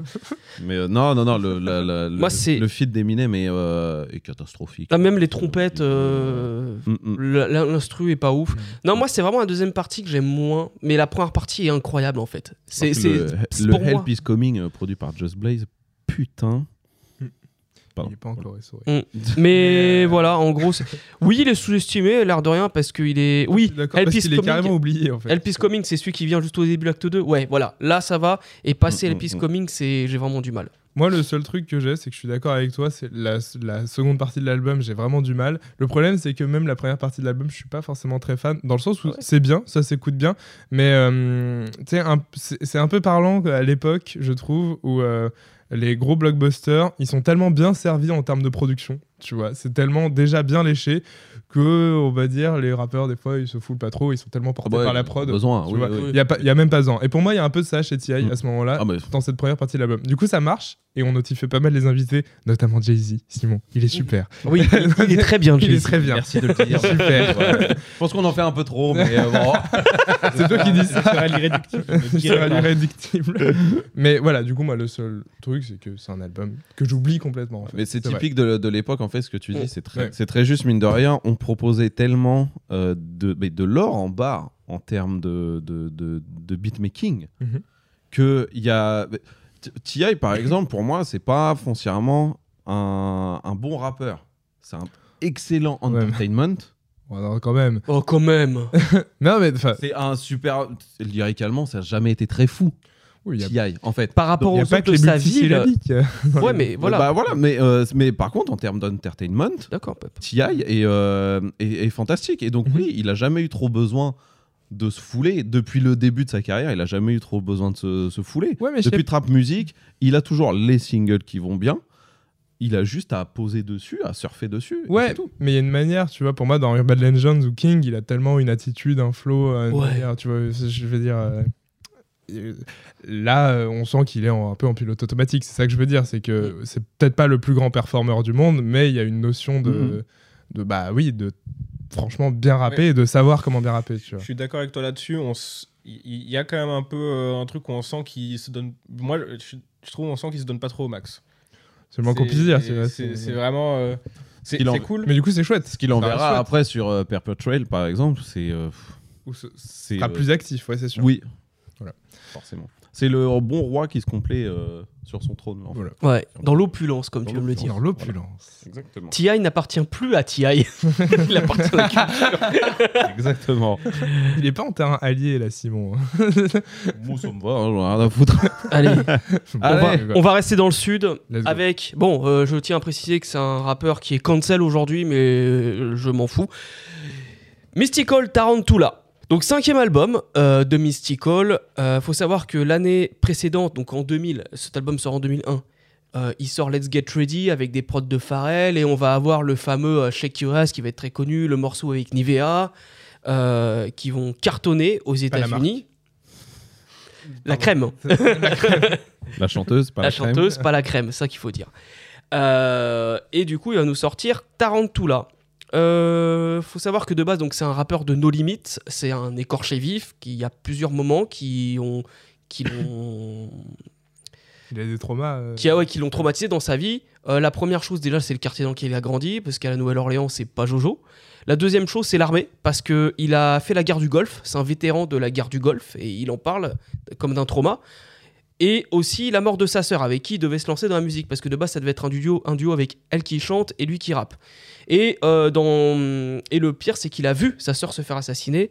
Et du coup, dans ses premiers albums, il insulte euh, le, gars qui l'a tué avec les morceaux Murderer. Là, on arrive à la superstar Mystical parce qu'il quitte nos limites. Limi- nos limites euh, de base, c'est un artiste jive, mais Master P l'a pris sur- sous son aile pour trois albums. Là, il s'affranchit vraiment du, du délire de Master P. Et à côté de lui, bah, il y, a la- il y a la grosse production de jive, plus Pharrell, qui vont faire de lui, on va dire un petit peu un James Brown du rap. Parce que il a ce grain de voix, ce style un petit peu rock and roll dans son flow et dans sa voix, et euh, du coup c'est comme ça qu'il va avoir ses singles, notamment le premier morceau de l'album qui est Bouncing back. Bouncing Back, exactement. Euh, donc en fait, Pharrell, donc du coup Pharrell qui est derrière lui euh, sur deux trois morceaux de l'album, euh, va euh, extirper donc du coup son côté très rock, etc. Sur le deuxième morceau qui est le morceau éponyme Tarantula avec Butch Cassidy, c'est vraiment le seul mec qui peut te caser un un truc ultra ringard en plein milieu d'un couplet et ça passe en fait. Et, hum, et c'est comme ça qu'on y retrouve aussi un petit peu le racine sudiste et l'esprit no limite parce qu'il y, a très- il y a beaucoup de prods qui sont produits par KLC, il y a aussi un feat avec Juvenile. Euh, un petit peu déçu par le feat avec Method Man et Redman sur la prod de Rock Wilder, alors qu'on est en 2001 et j'aurais aimé avoir un truc de même esprit, un- du même esprit que euh, Let's Get Dirty ou Tikal. Mais voilà, sinon, là où je trouve que cet album est sous-estimé, c'est qu'il faut savoir qu'aux États-Unis, cet album a cartonné. Il a, eu, il a, été, nominé au, il a été nominé aux Grammy Awards. Mais malheureusement, Mystical, c'est quelqu'un qui a déconné, qui a fait des choix dans sa vie, notamment euh, des, des- des- des- Je vous invite à vous renseigner sur, les, sur Internet. Des... C'est pas une bonne personne. Cas de Et, séquestration. et ce qui fait qu'en fait, bah, euh, quand tu fais des. Oui, il y a, il y a Voilà, ce, cas-là déjà. Quand tu fais ce genre de bêtises aux- États-Unis, bon, on te cancel et on t'oublie. Le problème, c'est qu'en fait, on l'a oublié lui, et du coup, ses albums aussi. Et moi, je trouve que celui-là est quand même assez oublié. Alors qu'il y a, il y a cet esprit, voilà, euh, très rock'n'roll. D'ailleurs, Mark Ronson, quelques années plus tard, va faire appel à lui pour un, un des plus gros singles de son album de 2015. Le lien, du coup. Voilà. Bon, on, on a connaît juste le morceau avec euh, de cet album de Mark Ronson en France. On connaît surtout le morceau avec Bruno Mars, là, Uptown, euh, Uptown Funk. Mais il y a aussi le morceau avec Mystical. Désolé, je suis fan de Tyler, je peux pas aider sur Bruno Mars. Mais... Il y a aucun problème. mais, euh, mais voilà, il y, a un- il y a un autre morceau avec Mystical qui avait beaucoup marché aux États-Unis. Voilà. Je sais pas si vous en avez. Moi, j'aime beaucoup Mystical, j'aime beaucoup sa voix euh, quand il rappe. Mais cet album, il me laisse un peu. Trop pop Ouais, je pense. Déjà, déjà, je suis pas très, très grand fan de la production en général. Il y a même un morceau, j'essaie de le retrouver, mais je sais plus lequel c'est. Je crois que c'est un, un des feats. Mais euh, où euh, c'est une, c'est un, un cuivre qui est répété en boucle avec un espèce de bip boop euh, en fond. et, et ça, je trouvais de très mauvais goût. Ça m'a vraiment. Voilà. T'a bloqué Bah, C'est peut-être la prod de Rock Wilder en fait. hein. Non, non, parce que Ce c'est pas. Non, je, je me rappellerai quand même si c'était le feat avec euh, Method Man et Redman. Mais. euh, Bah, c'est pas Bouncing Back? Attends, j'essaie de revoir la tracklist. Tout, tout, tout, tout, tout, tout, tout. Non? Ah, je crois que c'est Paper Stack. Critique. C'est plus simple. Je crois que c'est Paper Stack, mais je sais plus, faudrait que je réécoute. Mais en tout cas, moi, quand j'ai. Je, je, je crois pas que je l'avais déjà écouté celui-là avant. Et Ok. euh, quand j'ai écouté, c'était pas une super découverte, à part pour Mystical, parce que je trouve que vraiment, lui, il fait toujours très bien le taf. Et, mais ouais, vraiment, ça m'a pas, ça m'a plus, pas plus euh, convaincu que ça. Mais est-ce que Et- tu penses que c'est une bonne évolution pour lui? Parce que il- s'il il était resté que dans l'horrorcore underground de, de nos limites, est-ce qu'il n'y avait pas un moment où Ouais. il fallait euh, qu'il devienne un peu une superstar et qu'il Bah, se fasse vraiment de l'argent dans, dans, En, dans en fait, game? je pense l'idée de, de ramener déjà des défis peut-être un peu plus, enfin qui lui apporteraient plus d'exposition ou autre, et de changer son son, ça, je pense, c'est une bonne idée. Après, euh, moi, je suis pas le résultat, euh, ça me parle pas plus Mm. que ça. Et c'est c'est cool, hein, quand même. Mais euh, les trucs qui me ressortent le plus, c'est les trucs que j'ai pas aimé. Après, en Je me général, dis pas, c'est une ah, j'ai école, pas, euh, j'ai pas trop Mm. aimé ça, mais au moins il y avait ça. Non, vraiment, c'est. Ouais. Après, en général, c'est une école qui, toi, déjà, te parle pas forcément euh, tout de suite. euh, Ouais, ouais. Du coup, ce qui, ce qui se retrouve sur ce disque. En, Ouais, c'est- en vrai, ouais. C'est Ouais, vrai que ça part, je pars déjà avec un pied, enfin, un, un pied hors du. dans Ouais. le.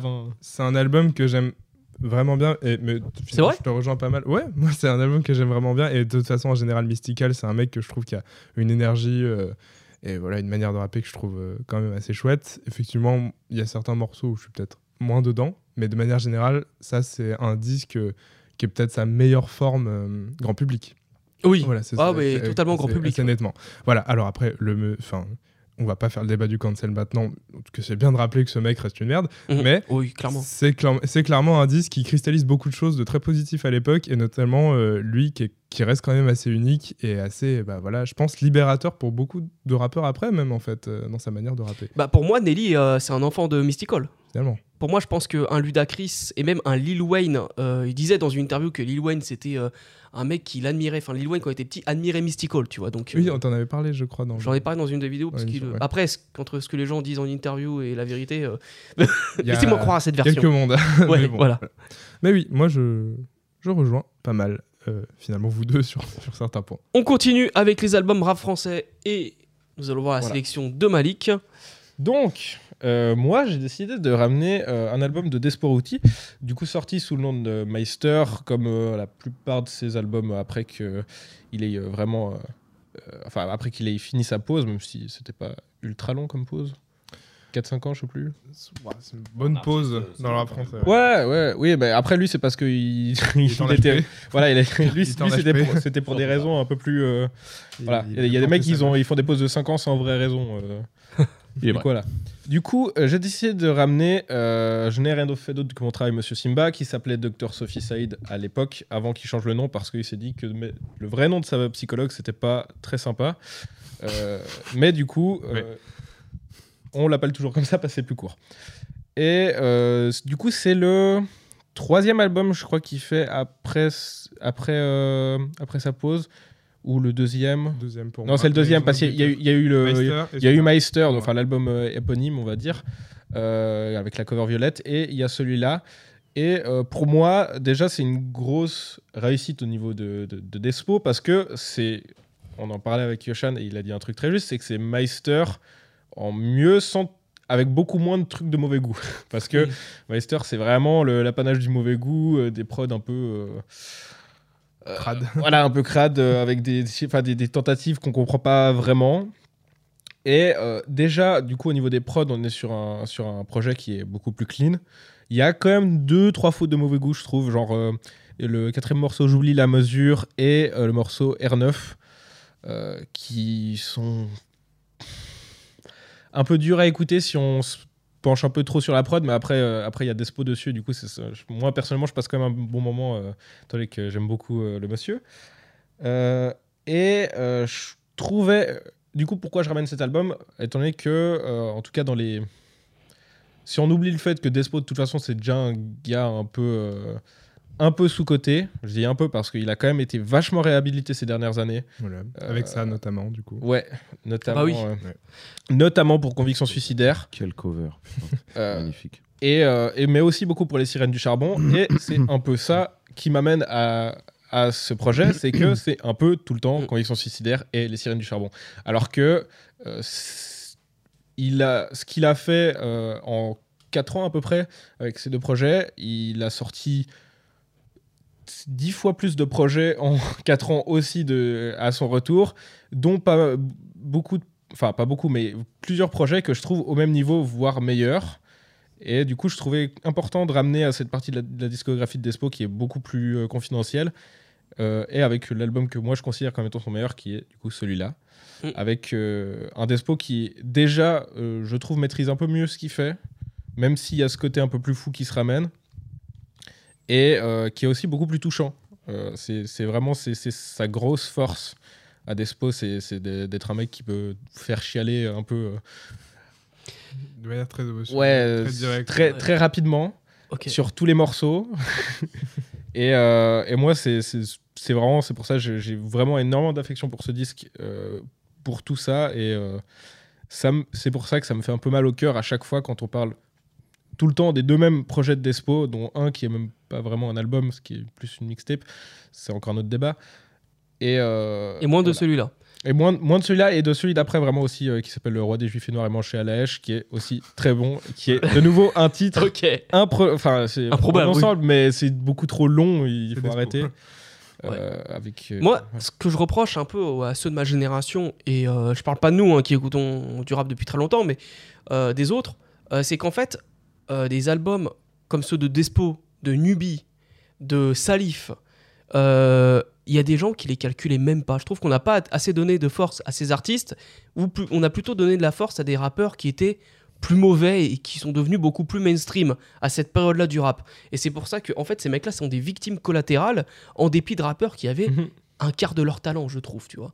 Et maintenant que le rap est devenu cool et à la mode, c'est bien qu'il y ait une nouvelle génération qui retrouve ces rappeurs-là et qui les réhabilite. Et franchement, c'est grâce vraiment à la nouvelle génération que ces albums-là ont été, Bah. euh, ces rappeurs-là ont été réhabilités. bah, Salif c'est un super exemple parce que pour Ouais. le coup C'est le père de Nino déjà. vo- voilà et surtout Le père de la quasi-totalité Voilà. des rappeurs de ce genre-là, en fait, Et- euh, tout à fait. aujourd'hui. euh, et en- plus bon après Twitter c'est une bulle c'est pas représenter la vérité etc Tout- tout- tous les autres disclaimers qu'on peut donner mais quand même par exemple si on se penche sur Twitter au final la fanbase de Salif elle est hyper jeune mais voilà. Mais voilà, du coup, euh, moi aussi, ça me fait plaisir que euh, des mecs comme ça puissent avoir une deuxième vie.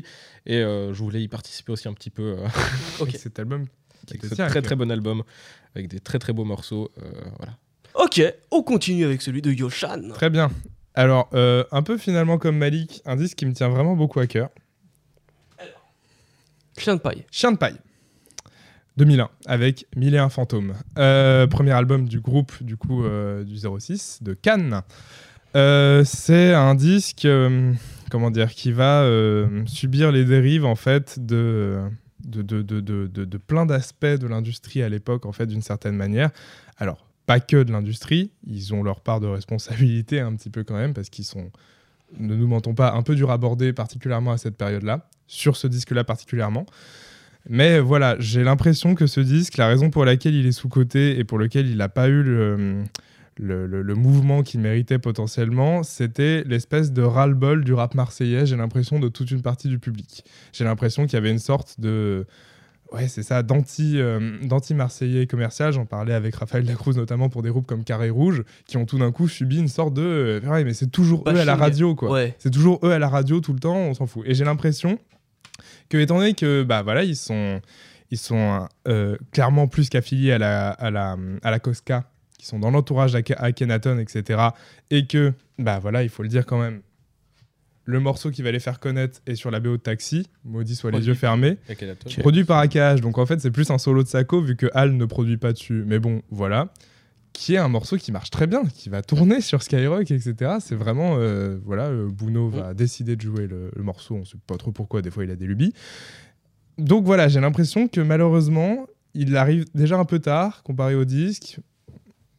Et il va un peu prendre les, les résidus de, de, de, de l'anti-marseillais euh, qui va venir à cette époque-là. quoi. Je- en tout cas, je m'avance peut-être, mais j'ai l'impression qu'il y a un peu de Ils ça. sont de Nice en plus de base, non? Ils sont. Ils sont de Nice Pour moi, Alors, ils sont du pas- 06. de Ils sont du 06. Je De crois, Cannes, je hein. crois que c'est, je crois Cannes.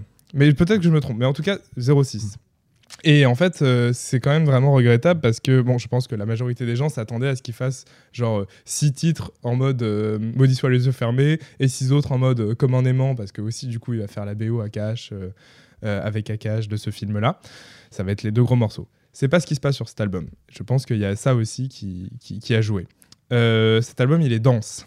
Sako, c'est un peu une mitraillette dessus. Il y a très peu de respiration. Il condense beaucoup. Euh, et ça s'explique par le fait qu'en fait, Sako, il se sent pas du tout légitime à l'époque. Il va en parler lui-même. Il a dit bah, J'avais beaucoup de choses à prouver.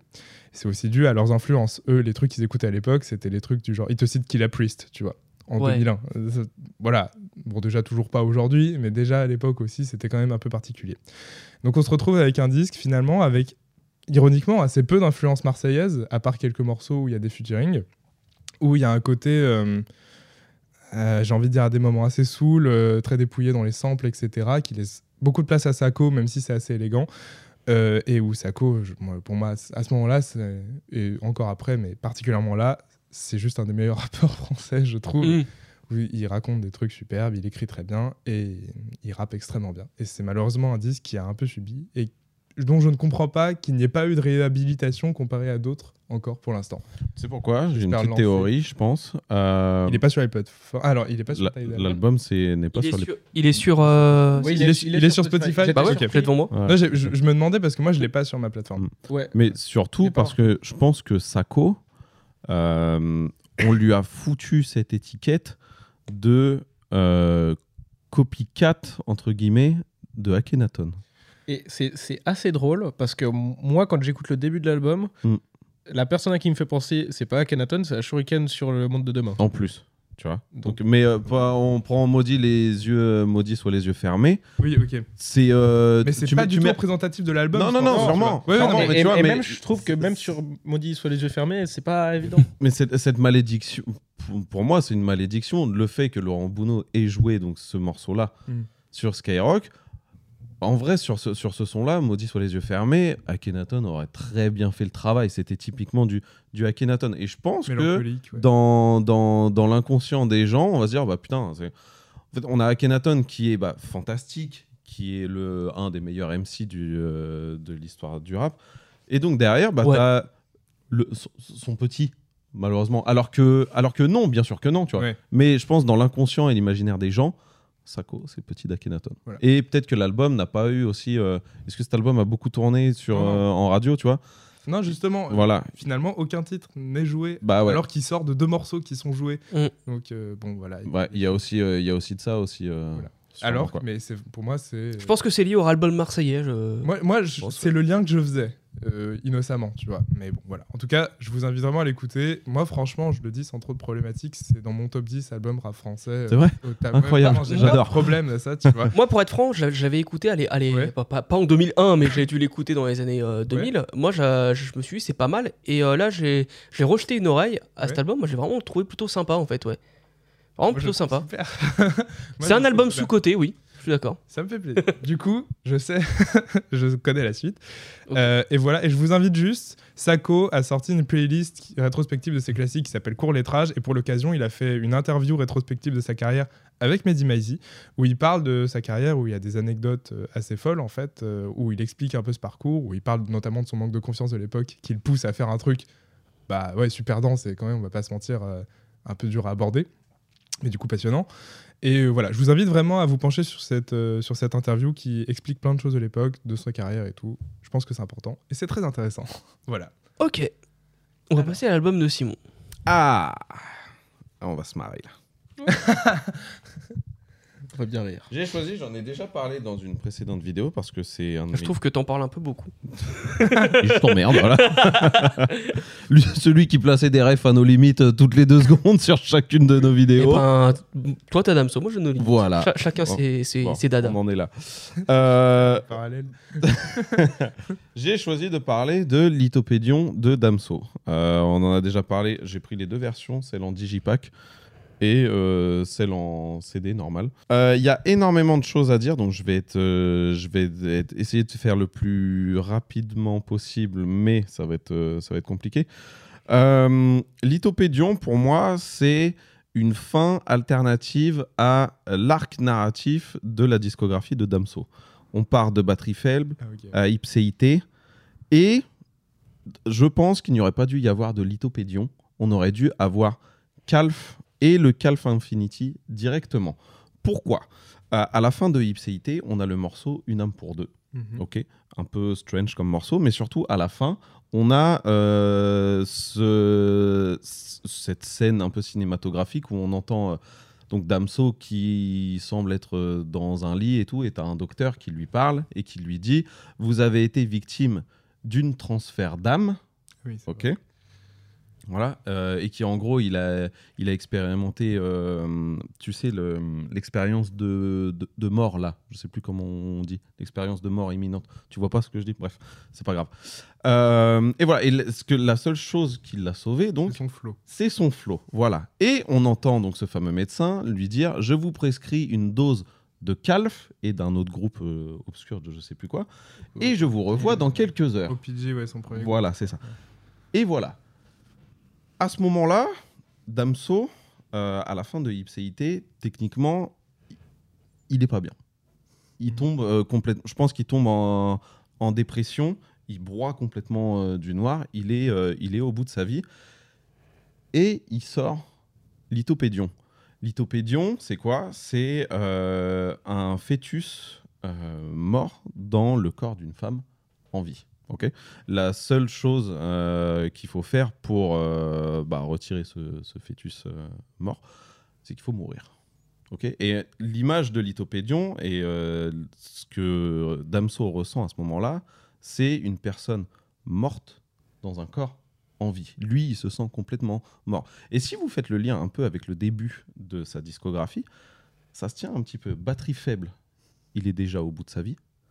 Ipséité, en fait, euh, l'ipséité, c'est un terme philosophique pour dire que tu ne fais qu'un avec ta personnalité. ok? Et trois, C'est le contraire de TI versus TIP quoi. voilà, par exemple. par exemple. Et donc, 3, tu as le lithopédion.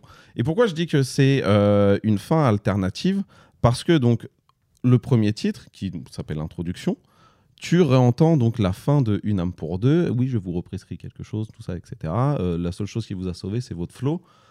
Et voilà. Et on est sur un album ultra sombre, ultra dépressif, où il y a, y a, y a de tout là-dedans. On est sur, euh, voilà, on est sur le, ouais, le pire de, Damso. Et lui-même s'est dit en écrivant euh, tout ça, il avait besoin de se mettre dans une bulle ultra négative et rejeter euh, tout, toute cette noirceur qu'il avait en lui. Et il l'a sorti là-dedans. Parce qu'il y a quand même donc, le, fameux, euh, le fameux Julien qu'on euh, qu'on connaît tous. Euh, Mon morceau préféré de l'album. Bah, qui en vrai est, Ouais. c'est vrai en vrai est quand même un morceau vraiment réussi. mais Je veux dire, Ah oui, Ouais, c'est ça qui est fou. Et mais en plus, et c'est là moi où j'adore quoi cet qu'on- album, t- tu regardes l'instru. Ça fait limite instru de, de, de, de, de variette à la, Ro- à la Renan Luce. C'est du Mickey 3D. Ouais, pour moi. parfait, C'est Mickey merci. 3D. Voilà. Beaucoup de règlements. Voilà. pour, euh, pour parler euh, des, d'un des pires trucs Ouais. que la Terre ait porté. Mhm. tu vois Et c'est. Da- Damso sur Lithopédion, c'est ça. Les beats sont. Il y, a- il y a un peu de tout, tu vois. Moi, j'adore Smog, par exemple, qui est très assez, assez trap au final. C'est le plus trap au final de l'album. Ouais. euh. Euh, t'as, euh, t'as Tarla Night qui pour moi est assez, euh, assez cloud. Euh, t'as, je sais plus, t'as 60 années ou Au Paradis qui mixe un peu des, des musiques euh, euh, de rap euh, anglais à la Dizzy Rascal, par Mm. exemple, tu vois, avant euh, ces délires électroniques, l'autre con. Euh, Ouais, donc, Surtout au paradis. Oui, ok, je vois Ouais, ce que tu veux tu dire. vois donc, euh, Ouais. donc voilà, c'est euh, le tout avec une, euh, une so- sombreté. Mm. dit, sombreté Noirceur. Noirceur. Merci, c'est mieux comme ça, voilà. Voilà. Euh, et voilà, donc c'est vraiment, euh, je sais plus, c'est dans 60 années, voilà, qui se remet complètement en question et dit ouais, bah au final, je veux profiter de ma vie. Limite, il pousse ses auditeurs à l'adultère sur 60 années en disant il faut profiter de sa vie parce que la vie ne dure que 60 années, donc on n'a pas le temps de, de s'emmerder. Fais ce que tu as envie de faire, tu vois. Euh, quand il dit, je sais plus, sur Au Paradis où euh, j'ai mis ma vie jusqu'au fond de sa gorge et je la regarde tousser, tu vois, moi ça me Ouais. Oui. Bon, c'est le Damso, Ça me fait toujours rire, ça, euh, Ouais. donc, euh, donc voilà. Et pourquoi je dis c'est la fin alternative? Parce que je pense que quand il sort Calf, Calf, il est pas du tout noir. Calf est beaucoup plus. euh, Il, il est très introspectif, mais oui, il est, pas, il est beaucoup Ouais. moins sombre. il, est- il est beaucoup moins sombre, ok? Donc il est très, très introspectif également. Mais ça devait être. Calf est la fin positive pour moi. Et c'est pas pour rien qu'il y a la réédition qui s'appelle Calf Infinity. Parce que tu fais batterie faible, ipséité, Calf Infinity. Et au final, tu fais. tu- le principe, c'est de tourner en boucle avec le Calf Infinity et écouter le Calf et la, ré- la réédition Infinity.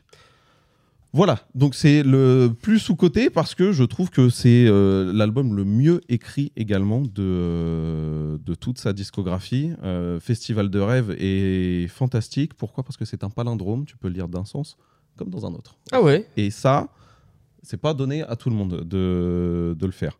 Et euh, je finirai sur, euh, sur William qui me fait chialer à chaque fois que j'écoute ce son de 1 minute 30, mais qui est purement, euh, voilà, qui est purement tellement personnel. Voilà. Et à la fin, quand il dit dernier album ou peut-être pas, la vie nous le dira. Pour moi, c'est cette fin alternative en fait où, oui, c'est son dernier album dans ce- quand le côté obscur, son passager noir, gagne. Ok. Je... Très bien. Alors, j'ai fait une expérience. Ouais. Je n'écoute pas Damso. Moi, j'ai toujours considéré Damso comme un sous-booba. Ok. Oh là là. Bah, bah, en fait, parce pas, que je me suis pris que ces titres radiophoniques. Euh, j'ai eu- je me souviens qu'en 2017, euh, j'avais écouté Ipséité au moment où il était sorti. Euh, Il y a le fameux morceau où il parle de euh, faire des trucs avec sa mère. Enfin bref. Donc du coup, moi, je me suis cette semaine, j'aimerais écouter tout Damso. De batterie faible, j'ai pas eu le temps d'écouter Ipséité, donc du coup, j'ai écouté Lithopédion et Calf Infinity. Et ben, ça va te surprendre. Mon album préféré de Damso, c'est Calf. Moi aussi. C'est vrai Ouais, moi aussi. Euh, Alors, par contre, j'ai une question. Je trouve que de tout le monde, hein, genre, je Mais pas que- Infinity, hein, Calf. Ouais, c'est la première Ah, partie. je que j'ai pas écouté la première Ouais. partie, il y a que euh, Calf Infinity, il y a que la version rééditée. Par contre, j'ai vraiment une, une question. Est-ce qu'il est vraiment sous-côté cet album? Parce que moi, je trouve que les fans de Damso ont tendance à préférer Il y Lithopédion. Il j'ai y a deux camps. Y a... En fait, c'est ça. C'est celui qui a le plus divisé à sa c'est- sortie. c'est- là le problème, c'est que. Mais là, j'ai l'impression qu'il a été réhabilité parce que du coup, moi, je vois souvent Moi, cet album revenir. Je trouve pas trop, je trouve que c'est- un peu, c'est un peu cyclique. Euh, à la sortie, il moi je me rappelle, c'est- quand j'ai commencé à être vraiment actif sur Twitter à la sortie, Mm. du coup j'ai bien vu. Il a plutôt convaincu, il y a juste, ben voilà, il y a Julien qui a fait, qui a fait euh, pas mal de bruit, euh, pas forcément dans, dans le bon sens du terme, même si euh, on l'a dit, hein, c'est un morceau qui est très réussi. Euh, mais j'ai remarqué quand même qu'au fil du temps, autour de 2020-2021, euh, c'était de nouveau un peu revenu à la mode de dire euh, Lithopédion, c'est pas ouf. Ipséité, c'était vraiment bien. Et euh, batterie faible, c'est le Saint Graal. Et euh, inverser un peu Ipséité ou batterie faible, ça dépend. Je vois jamais des gens mettre batterie faible en numéro, hein, c'est Ça bizarre. dépend. Ah ouais J'ai l'impression que c'est assez générationnel, ça dépend. Mais... Ouais. Mais pour revenir à Lithopédion, euh, moi c'est un album que j'ai- bien aimé. Je le trouve un petit peu long, j'ai quelques skips parce que moi du coup, bon moi c'est mon rapport avec le rap français est très compliqué. Mais par exemple, le morceau comme Julien, Smog, 60 années, et surtout Festival de rêve, que j'aime beaucoup et qui me rappelle The Jacka, dans les sonorités un peu je suis cloud. Mais même Tarla Night, finalement. Bon, Tarla dans- Night, c'est vrai, il y a alors, un côté dans, un peu cloud. Dans la voix, en fait. je Ouais. Parce que finalement, sinon. Et au final, j'ai été très mauvais, je m'excuse, euh, de l'avoir considéré comme un sous-booba. Parce que lui, bon, il y a sa voix, même si des fois, dans sa façon de rapper, Il a vraiment il- des intonations à des il moments. y a du booba sur Nero Nemesis, clairement. Sur Mais batterie faible, c'est c'est criant. C'est encore plus criant Ouais. sur batterie faible. Là, il, il a, il arrive à trouver vraiment un, un équilibre où il est avec sa vraie personnalité. Et là, si tu me dis qu'en plus, Festival de, de rêve, c'est un palindrome, ouais, effectivement, le, le mec est très très chaud. Attends, tu parles du texte qui est un palindrome C'est-à-dire qu'il Oui, peut tu être peux- chanté du. Ouais, tu À le l'ouvert. lis d'un sens ou comme tu peux, tu peux le lire C'est mots. dans, un, dans un autre C'est sens. incroyable. T'inverses les mots. ouais. C'est incroyable, tu te rends compte C'est- Voilà. Il faut savoir aussi que sur Lithopédion, il s'affranchit aussi rien, complètement de, il s'affranchit complètement de, de, de B2O. Ipséité a beau être ce qu'il est et qui est sûrement un classique du, du rap français, c'est la direction artistique de Booba. Ipséité est très, euh, est très trap au final aussi. Et ce qu'on a reproché à Lithopédion, je pense, il- et peut-être, je pense que c'est vrai, il manque un gros titre à la Macarena. Feu de bois. Hum, il- Qui, il moi, a me pas- saoule, perso. il a pas, mais il a pas le même impact que Macarena. Tu vois ce que je veux dire Oui, euh, alors après, si tu veux l'impression là-dessus. d'avoir- Et en- et en Si tu moi, vas là-dessus- bois, je le comparerais plus à Mosaïque solitaire dans la façon dont. Ouais, dont- ouais. Ah ouais, Mais ouais. si, tu, si tu vas là-dessus, il y a quand même peu de morceaux qui ont eu l'impact d'un Macarena aussi, tu vois. Donc c'est, Oui, mais à, compliqué. la- à l'échelle, à l'échelle de, de Damso, c'est quand même euh, Ipséité a quand même été un sacré raz de marée. Ouais, mais justement, c'est ça que je veux dire, c'est qu'au-delà de juste, au-delà de juste Damso n'arrive pas à refaire ça, euh, qui a réussi à faire ça euh, Oui, dans ouais, le raz de marée, tu vois, c'est aussi, c'est aussi ça. Mais certes. Mais euh, voilà, et donc euh, pourquoi c'est sous côté Parce que bah ce que ce que t'as dit, on a, on attendait une suite. Enfin, les auditeurs attendaient une suite à Ipséité, un truc euh, où il roule sur la trappe encore une fois, et il prend tout le monde à contre-pied à tel point que je crois qu'il a dû batailler salement pour sortir ça parce que B2O n'a jamais validé. Au final, cet album, il, sort toujours sous, sous 9 de i. hein. C'est le dernier album sous, sous 9 de i d'ailleurs. Et deux jours après la sortie de l'album, il lui dit bah vas-y c'est bon ciao. Tu vois. Ok. D'où le, d'où le clash. D'ac- Ah d'accord, c'est lié à ça. entre ok. autres, apparemment, il y a En- des entre merdes. Très bien. internes- internes. Et, et, euh, après, bah, bon, euh, c'est- c'est Booba, on a l'habitude, mais il y a aussi, du coup, euh, il y a- alors on sait qu'il y a eu, apparemment, Booba, il aime vraiment pas la manageuse de Damso. Ouais. Donc il y a des, ok. il y a- peut-être des histoires à ce niveau-là. Et puis, bah, dès que Damso s'est barré, euh, Booba l'a accusé de voler ses Mm. flows, etc. Ce qui, sur le début de la carrière, n'est pas forcément. C'est pas, c'est pas faux. C'est- pour ça vrai. que euh, voilà, j'avais ce jugement-là. J'avais Voilà. mis ce jugement-là. tu vois. Même dans, Mais- dans sa façon de, de- En fait, c'est surtout quand il fait de la trappe. Un peu moins quand il chante, parce que quand il chante, il va pas prendre les mêmes euh, mélodies que Booba, Bah, là où et- et en tout le plus- rap français le fait. Et, Et, et en plus, il chante mieux, donc ça aide. en, En plus, plus, il chante. ouais, Bah, déjà, mais- il, il a une voix euh, plus grave et des fois, j'ai l'impression qu'il a, il a- il veut trop en faire. T'as l'impression qu'il fait Ouais, j'ai une voix. ouais, T'entends ça. T'as l'impression qu'il veut, il veut un peu trop en faire, mais au final, ça va. Voilà. C'est grave le. Mais un- bizarrement, c'est Calf que j'ai préféré. Moi, je pensais que c'est celui qui allait le plus me décevoir, mais au final, euh, Ouais, c'est celui qui m'a le plus parlé. On va passer à le seul rappeur français que j'écoute. c'est une blague, j'en écoute quelques-uns, mais bon. Bustaflex avec Sex, Violence, Rap et Flouze, son album qui est Je sorti que en t'as fait 2000. une faute, c'est Boostaflex. Ah, c'est- Alors ça, c'est très drôle. Voilà. album qui est sorti en 2000. Donc euh, deuxième album de Bustaflex. Bustaflex, euh, déjà c'est une légende. Je pense pas que lui-même ça soit un rappeur sous côté. C'est une légende du rap français.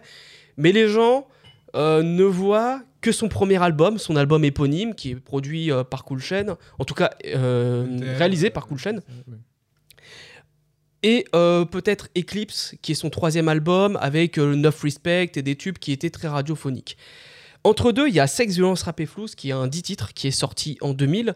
Et il disait, il confiait dans une interview euh, que c'était dans une période très sombre, très Queensbridge, etc. et qu'il voulait s'en inspirer. Euh, Bustaflex, moi je trouve que c'est un rappeur qui a tout souvent été euh, très influencé par le flow de Redman et de Busta Rhymes, d'où son, son blaze en fait. Et là, en fait, on y retrouve notamment des, des prods sur lesquels Redman posait et Busta Rhymes aussi, un petit peu dans les sonorités, mais aussi euh, il y a des prods un peu violons, genre Hip Hop Forever ou Sex Violence Rap et Flouze avec des violons. Voilà.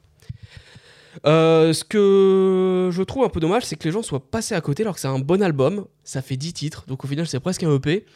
Et que, ben, en fait, euh, on voit aussi l'osmose qu'il a avec Sully Phil, notamment euh, avec le gros highlight qui est Lyrics d'Enfoiré, où là, Sully Phil, et pourtant Bustaflex, c'est un tueur à gage, arrive et vraiment le, le met presque à l'amende, en fait, très très fort.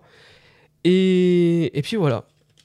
Ouais, c'est un album qui est complètement oublié. Déjà que. Bon, Totalement Bustaflex- oublié. Déjà que Bustaflex, bon, ça, c'est, quelqu'un de mythique, mais que j'ai l'impression qu'on nommait souvent dans, certains, euh, dans certaines discussions rap. Bon, voilà, ça, c'est potentiellement son projet le plus dense, je pense, en fait. euh, Son, le, le- le mieux pensé que je trouve le plus efficace et le plus brut. Et effectivement, Ouais. bah, euh, est-ce que des. Ouais, je pense qu'il y a limite des gens qui ont un- qui savent pas trop que cet album existe quoi. Il y en a euh, plein qui savent pas que cet album existe. ouais. Mais limite, même le sexe, violence, rap et flouze partie fait un 2, 2, ouais, c'est ça. et ben il a mieux marché parce qu'il y a des morceaux comme Le boule qui est dans ton dos, euh, Tu n'as pas pied, qui sont des morceaux qui, ont, qui passaient en boucle sur euh, TV, je me souviens. Et, euh, et là, que- bizarrement, Alors que. mais sa, sa technique, elle est exceptionnelle. Il y a le morceau Black, parce que euh, forcément, il y a le côté un petit peu afrocentriste qui va, qui va mettre en avant. Quand il dit, ouais, je vois pas, des, je vois pas de noir à la télé. euh, Aujourd'hui, ça, ça peut paraître un peu manichéen, mais à l'époque, c'était vrai, en fait. Quand il, les, les sujets qu'il évoque sur Black. C'est encore. euh, C'est encore pas mal. Oui, mais moins. pas oui, un peu moins. Mais moins qu'en encore pas mal 2000, tu vois. C'est. Enfin, Camini est sur France 3, quand même. Ouais, mais qui- La réussite, voilà. l'irrésistible ascension. Voilà, oui, non, mais je, je sais. Et. euh, et même- Pogba fait du foot. C'est un mec qui est capable d'improviser, qui, qui a une technique de fou. Euh, cet album, je trouve qu'il fait moins freestyle. Toi, qui... Je sais qu'il y en a qui pensent que le premier album fait un peu plus, un peu plus freestyle, malgré la direction artistique de Cool Chain. Celui-là, il est beaucoup plus condensé. Et euh, on a un vrai, un vrai petit fil conducteur au final qui est derrière. Voilà. Mais c'est pas parce que. Moi, je pense qu'il y, a deux- il y a deux choses qui expliquent euh, la méconnaissance de, de cet album. C'est. Un, il a dû souffrir d'énormément de, de- d'un manque de promo, pardon. Euh, ça tournait absolument pas sur les, sur les radios. Autant le premier album, sûrement, Eclipse, on connaît le ravage qui a été euh, Neuf Respect, le raz-de-marée qui a été Neuf Respect, pardon. Mais surtout, et tu vas peut-être me dire si je me trompe, mais est-ce que pour celui-là, il se sépare pas de For My People? Il est pas en embrouille avec Cool Chain à ce moment-là? Euh, c'est à ce moment. c'est à ce- Non, il est, il est toujours chez Warner. En fait, euh, elle- il y a- alors je, je crois pas qu'il y ait d'embrouille vraiment marquée, en tout cas comme Non, NTM mais- se split. Ouais, mais il se sépare quand même, il se se retire split. de. Et lui, effectivement, ne su- Enfin, alors, il a, il a créé plus d'affinité avec Cool Chain, apparemment. Il avait créé plus d'affinité avec Cool Chain, apparemment. Euh, mais effectivement, Cool Chain ne le suit pas vraiment. Enfin, il y a.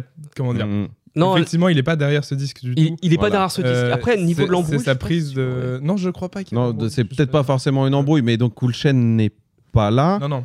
Il, Mais lui- il, il le sort peut-être en, en indépendance ou. euh, C'est chez Warner, mais Ouais, il est mal marketé en fait. C'est ça. Et en fait, il aurait quand même être- dû être dans l'entourage euh, For My People. Je- il est sur euh, le morceau culte et tout euh, du, Mm. du label. Et, qu'il finalement, ça sur se fait quelques compiles qui sortent à cette époque-là. C'est ça. Il est dans Mm. l'entourage et finalement, ça ne se fait pas. Il y a peut-être pas un single aussi à attirer, Non, entre il n'y a pas la grosse pour, machine euh, derrière. Pour moi, Black faisait peut-être office de single, mais je le trouve quand Ah même assez léger par rapport à ce qui, à ce qui se fait à l'époque. Puis, bah, comme tu disais aussi, euh, balancer un, un son comme ça, surtout en single, euh, ça allait jamais passer en radio au final. Bah en fait, il n'y a rien qui passe en radio de cet album-là pour, euh, bon, bah voilà, il n'y a franc. pas de single. Donc il n'y a, pas de- il y a pas de Et single. à la production, celui-là, j'ai pas regardé. euh. Attends, j'étais en train de regarder là à l'instant. Je connais pas les producteurs français. Ouais, il y a peut-être celui fils justement. Parce que Dash, Dashmond, Il y a, y aussi qui un gros truc qui, qui marche vraiment bien sur le, sur le C'est premier, marrant, et c'est quand même les prods de Madizom.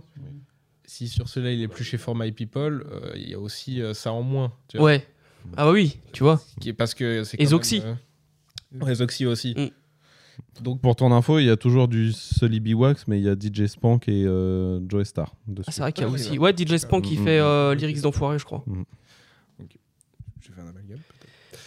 Eh ben écoutez, euh, Est-ce qu'on balance en rafale les, les petits cinquièmes symboliques on va rajouter. Ouais. Vas-y, en rafale. On commence avec Allez. Malik. Et c'est On va- Funk Doobist. on va faire très vite. il te spoil le bazar comme ça. Allez hop, au revoir. Ouais, du coup, bah, comme il l'a dit, Funk Doobieist, leur deuxième album Brothers Doobie, euh, qui sort après euh, What Doobie You Be, euh, qui marche beaucoup moins bien, enfin beaucoup moins bien. Il, il charte quand même, mais il charte euh, beaucoup moins haut que le premier. Je l'imagine en grande partie grâce au, au single avec, avec Biril. Badalou, voilà. Et pour moi, c'est vraiment une, une upgrade. Son Doobie, il rappe mieux. Euh, les prods, c'est mieux. Et euh, chose euh, qu'il faut préciser, c'est que les prods, il y a beaucoup moins de DJ Mugs. La moitié, c'est produit par Ralph M, qui par moment fait même d'ailleurs du meilleur DJ Mugs que DJ Mugs fait sur l'album. Enfin, pas du meilleur DJ Mugs que DJ Mugs fait en général, mais sur l'album, je précise. Euh, et euh, au final, euh, c'est le dernier album avec l'autre rappeur du groupe qui est Tomahawk, Mm. Tomahawk Funk qui se barre après celui-là. Et du coup, le troisième album, c'est vraiment les, les méandres. C'est c'est- c'est vraiment pas ouf. Ça charte pas du tout.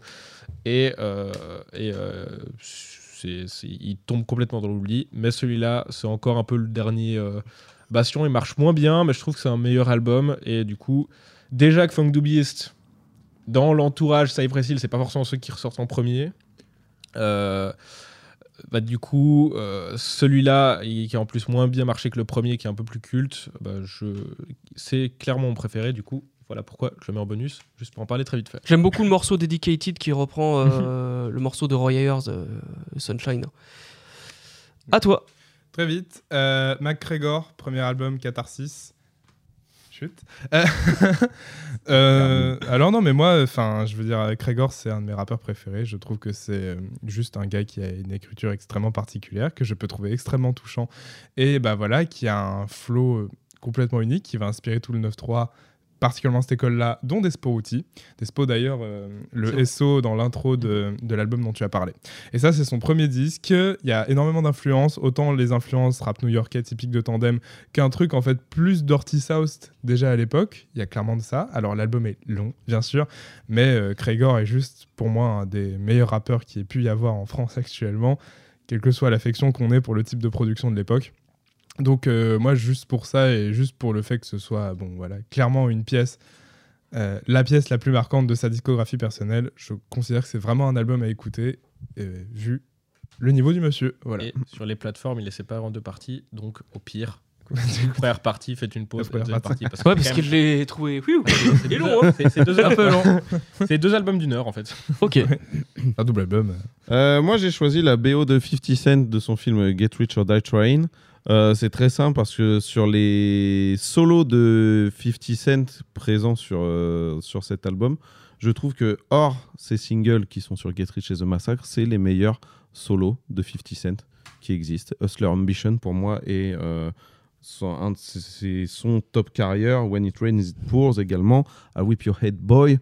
What If et ainsi de suite. Et tous les autres du G-Unit sont pas en reste parce que le You Already Know de Lloyd Banks est fou. On a le Have Party euh, avec Mob Deep qui est incroyable. Voilà, c'est très. euh, on a tendance à, je pense, à un peu zapper toute cette, euh, cette, cette BO. euh, parce qu'on sait qu'après The Massacre, le, le bateau a tendance à tanguer énormément, Ouais, alors que C'est tellement un raz-de-marée, déferlement, il y a tellement de trucs. euh, Ouais. alors qu'au final, euh, le bateau tient encore la route une bonne, une bonne année avant de, avant d'exploser chez G-Unit. Donc euh, voilà. Et moi, je vais terminer avec comme bonus Floor Seats de ASAP Ferg, qui est son quatrième album. Euh, moi, j'ai toujours aimé les albums de ASAP Ferg, même si je pense que euh, il, ne satisfasse. C'est bon Ouais. Ils satisfassent pas tout le, tout le monde. Là, je trouve que Floor Seats, je le trouve assez sous-estimé, peut-être même un peu oublié, alors qu'il est sorti récemment, en 2019. Déjà parce qu'il est très court, il y a 10 titres. Et, non, 9 titres, pardon. Et euh, surtout, déjà, dès le premier morceau, Floor Seats, qui va te sampler de, un morceau de trip hop, je crois que c'est The Prodigy, qui vont sampler. Mm. Euh, le clip euh, de Valentin Petit, paix à son âme, qui nous a quittés euh, euh, il y a quelques, quelques semaines, euh, qui est incroyable. Un Français qui a réussi à faire des clips, mais exceptionnels. Il a fait pour euh, ASAP Ferg, pour Rosalia et, pour aussi Prince Wally. J'en profite pour le placer. Euh, je trouve que c'est vraiment du, du banger sur banger sur cet album. Euh, Il y, a des- il y a des feats avec des rappeuses qui sont exceptionnelles, comme Rico Nasty, comme Asian Doll. On peut dire ce qu'on. Rico Nasty mais- a un couplet incroyable. Rico Nasty a un super couplet, ouais. Et là, je crois une phase où elle fait euh, Mm. Focus like I was on Ritalin. Donc, euh, comme si j'ai focus comme si j'avais pris de la Ritaline. Alors, c'est un truc qu'on prend pour les, pour les gars qui ont trop de l'attention. Je sais pas comment elle a cette ref, mais elle l'a placé. Je suis très content. Ouais, j'avoue. C'est plus- c'est beaucoup plus répandu aux États-Unis. Ah, je me rends pas euh, compte alors. Ils sont tous Eddie HD là-bas. euh. Ouais. Ouais, ils, ont, c'est- ils ont beaucoup plus une culture de dépister ça et de. Ah, ok. Et, Énorme couplet.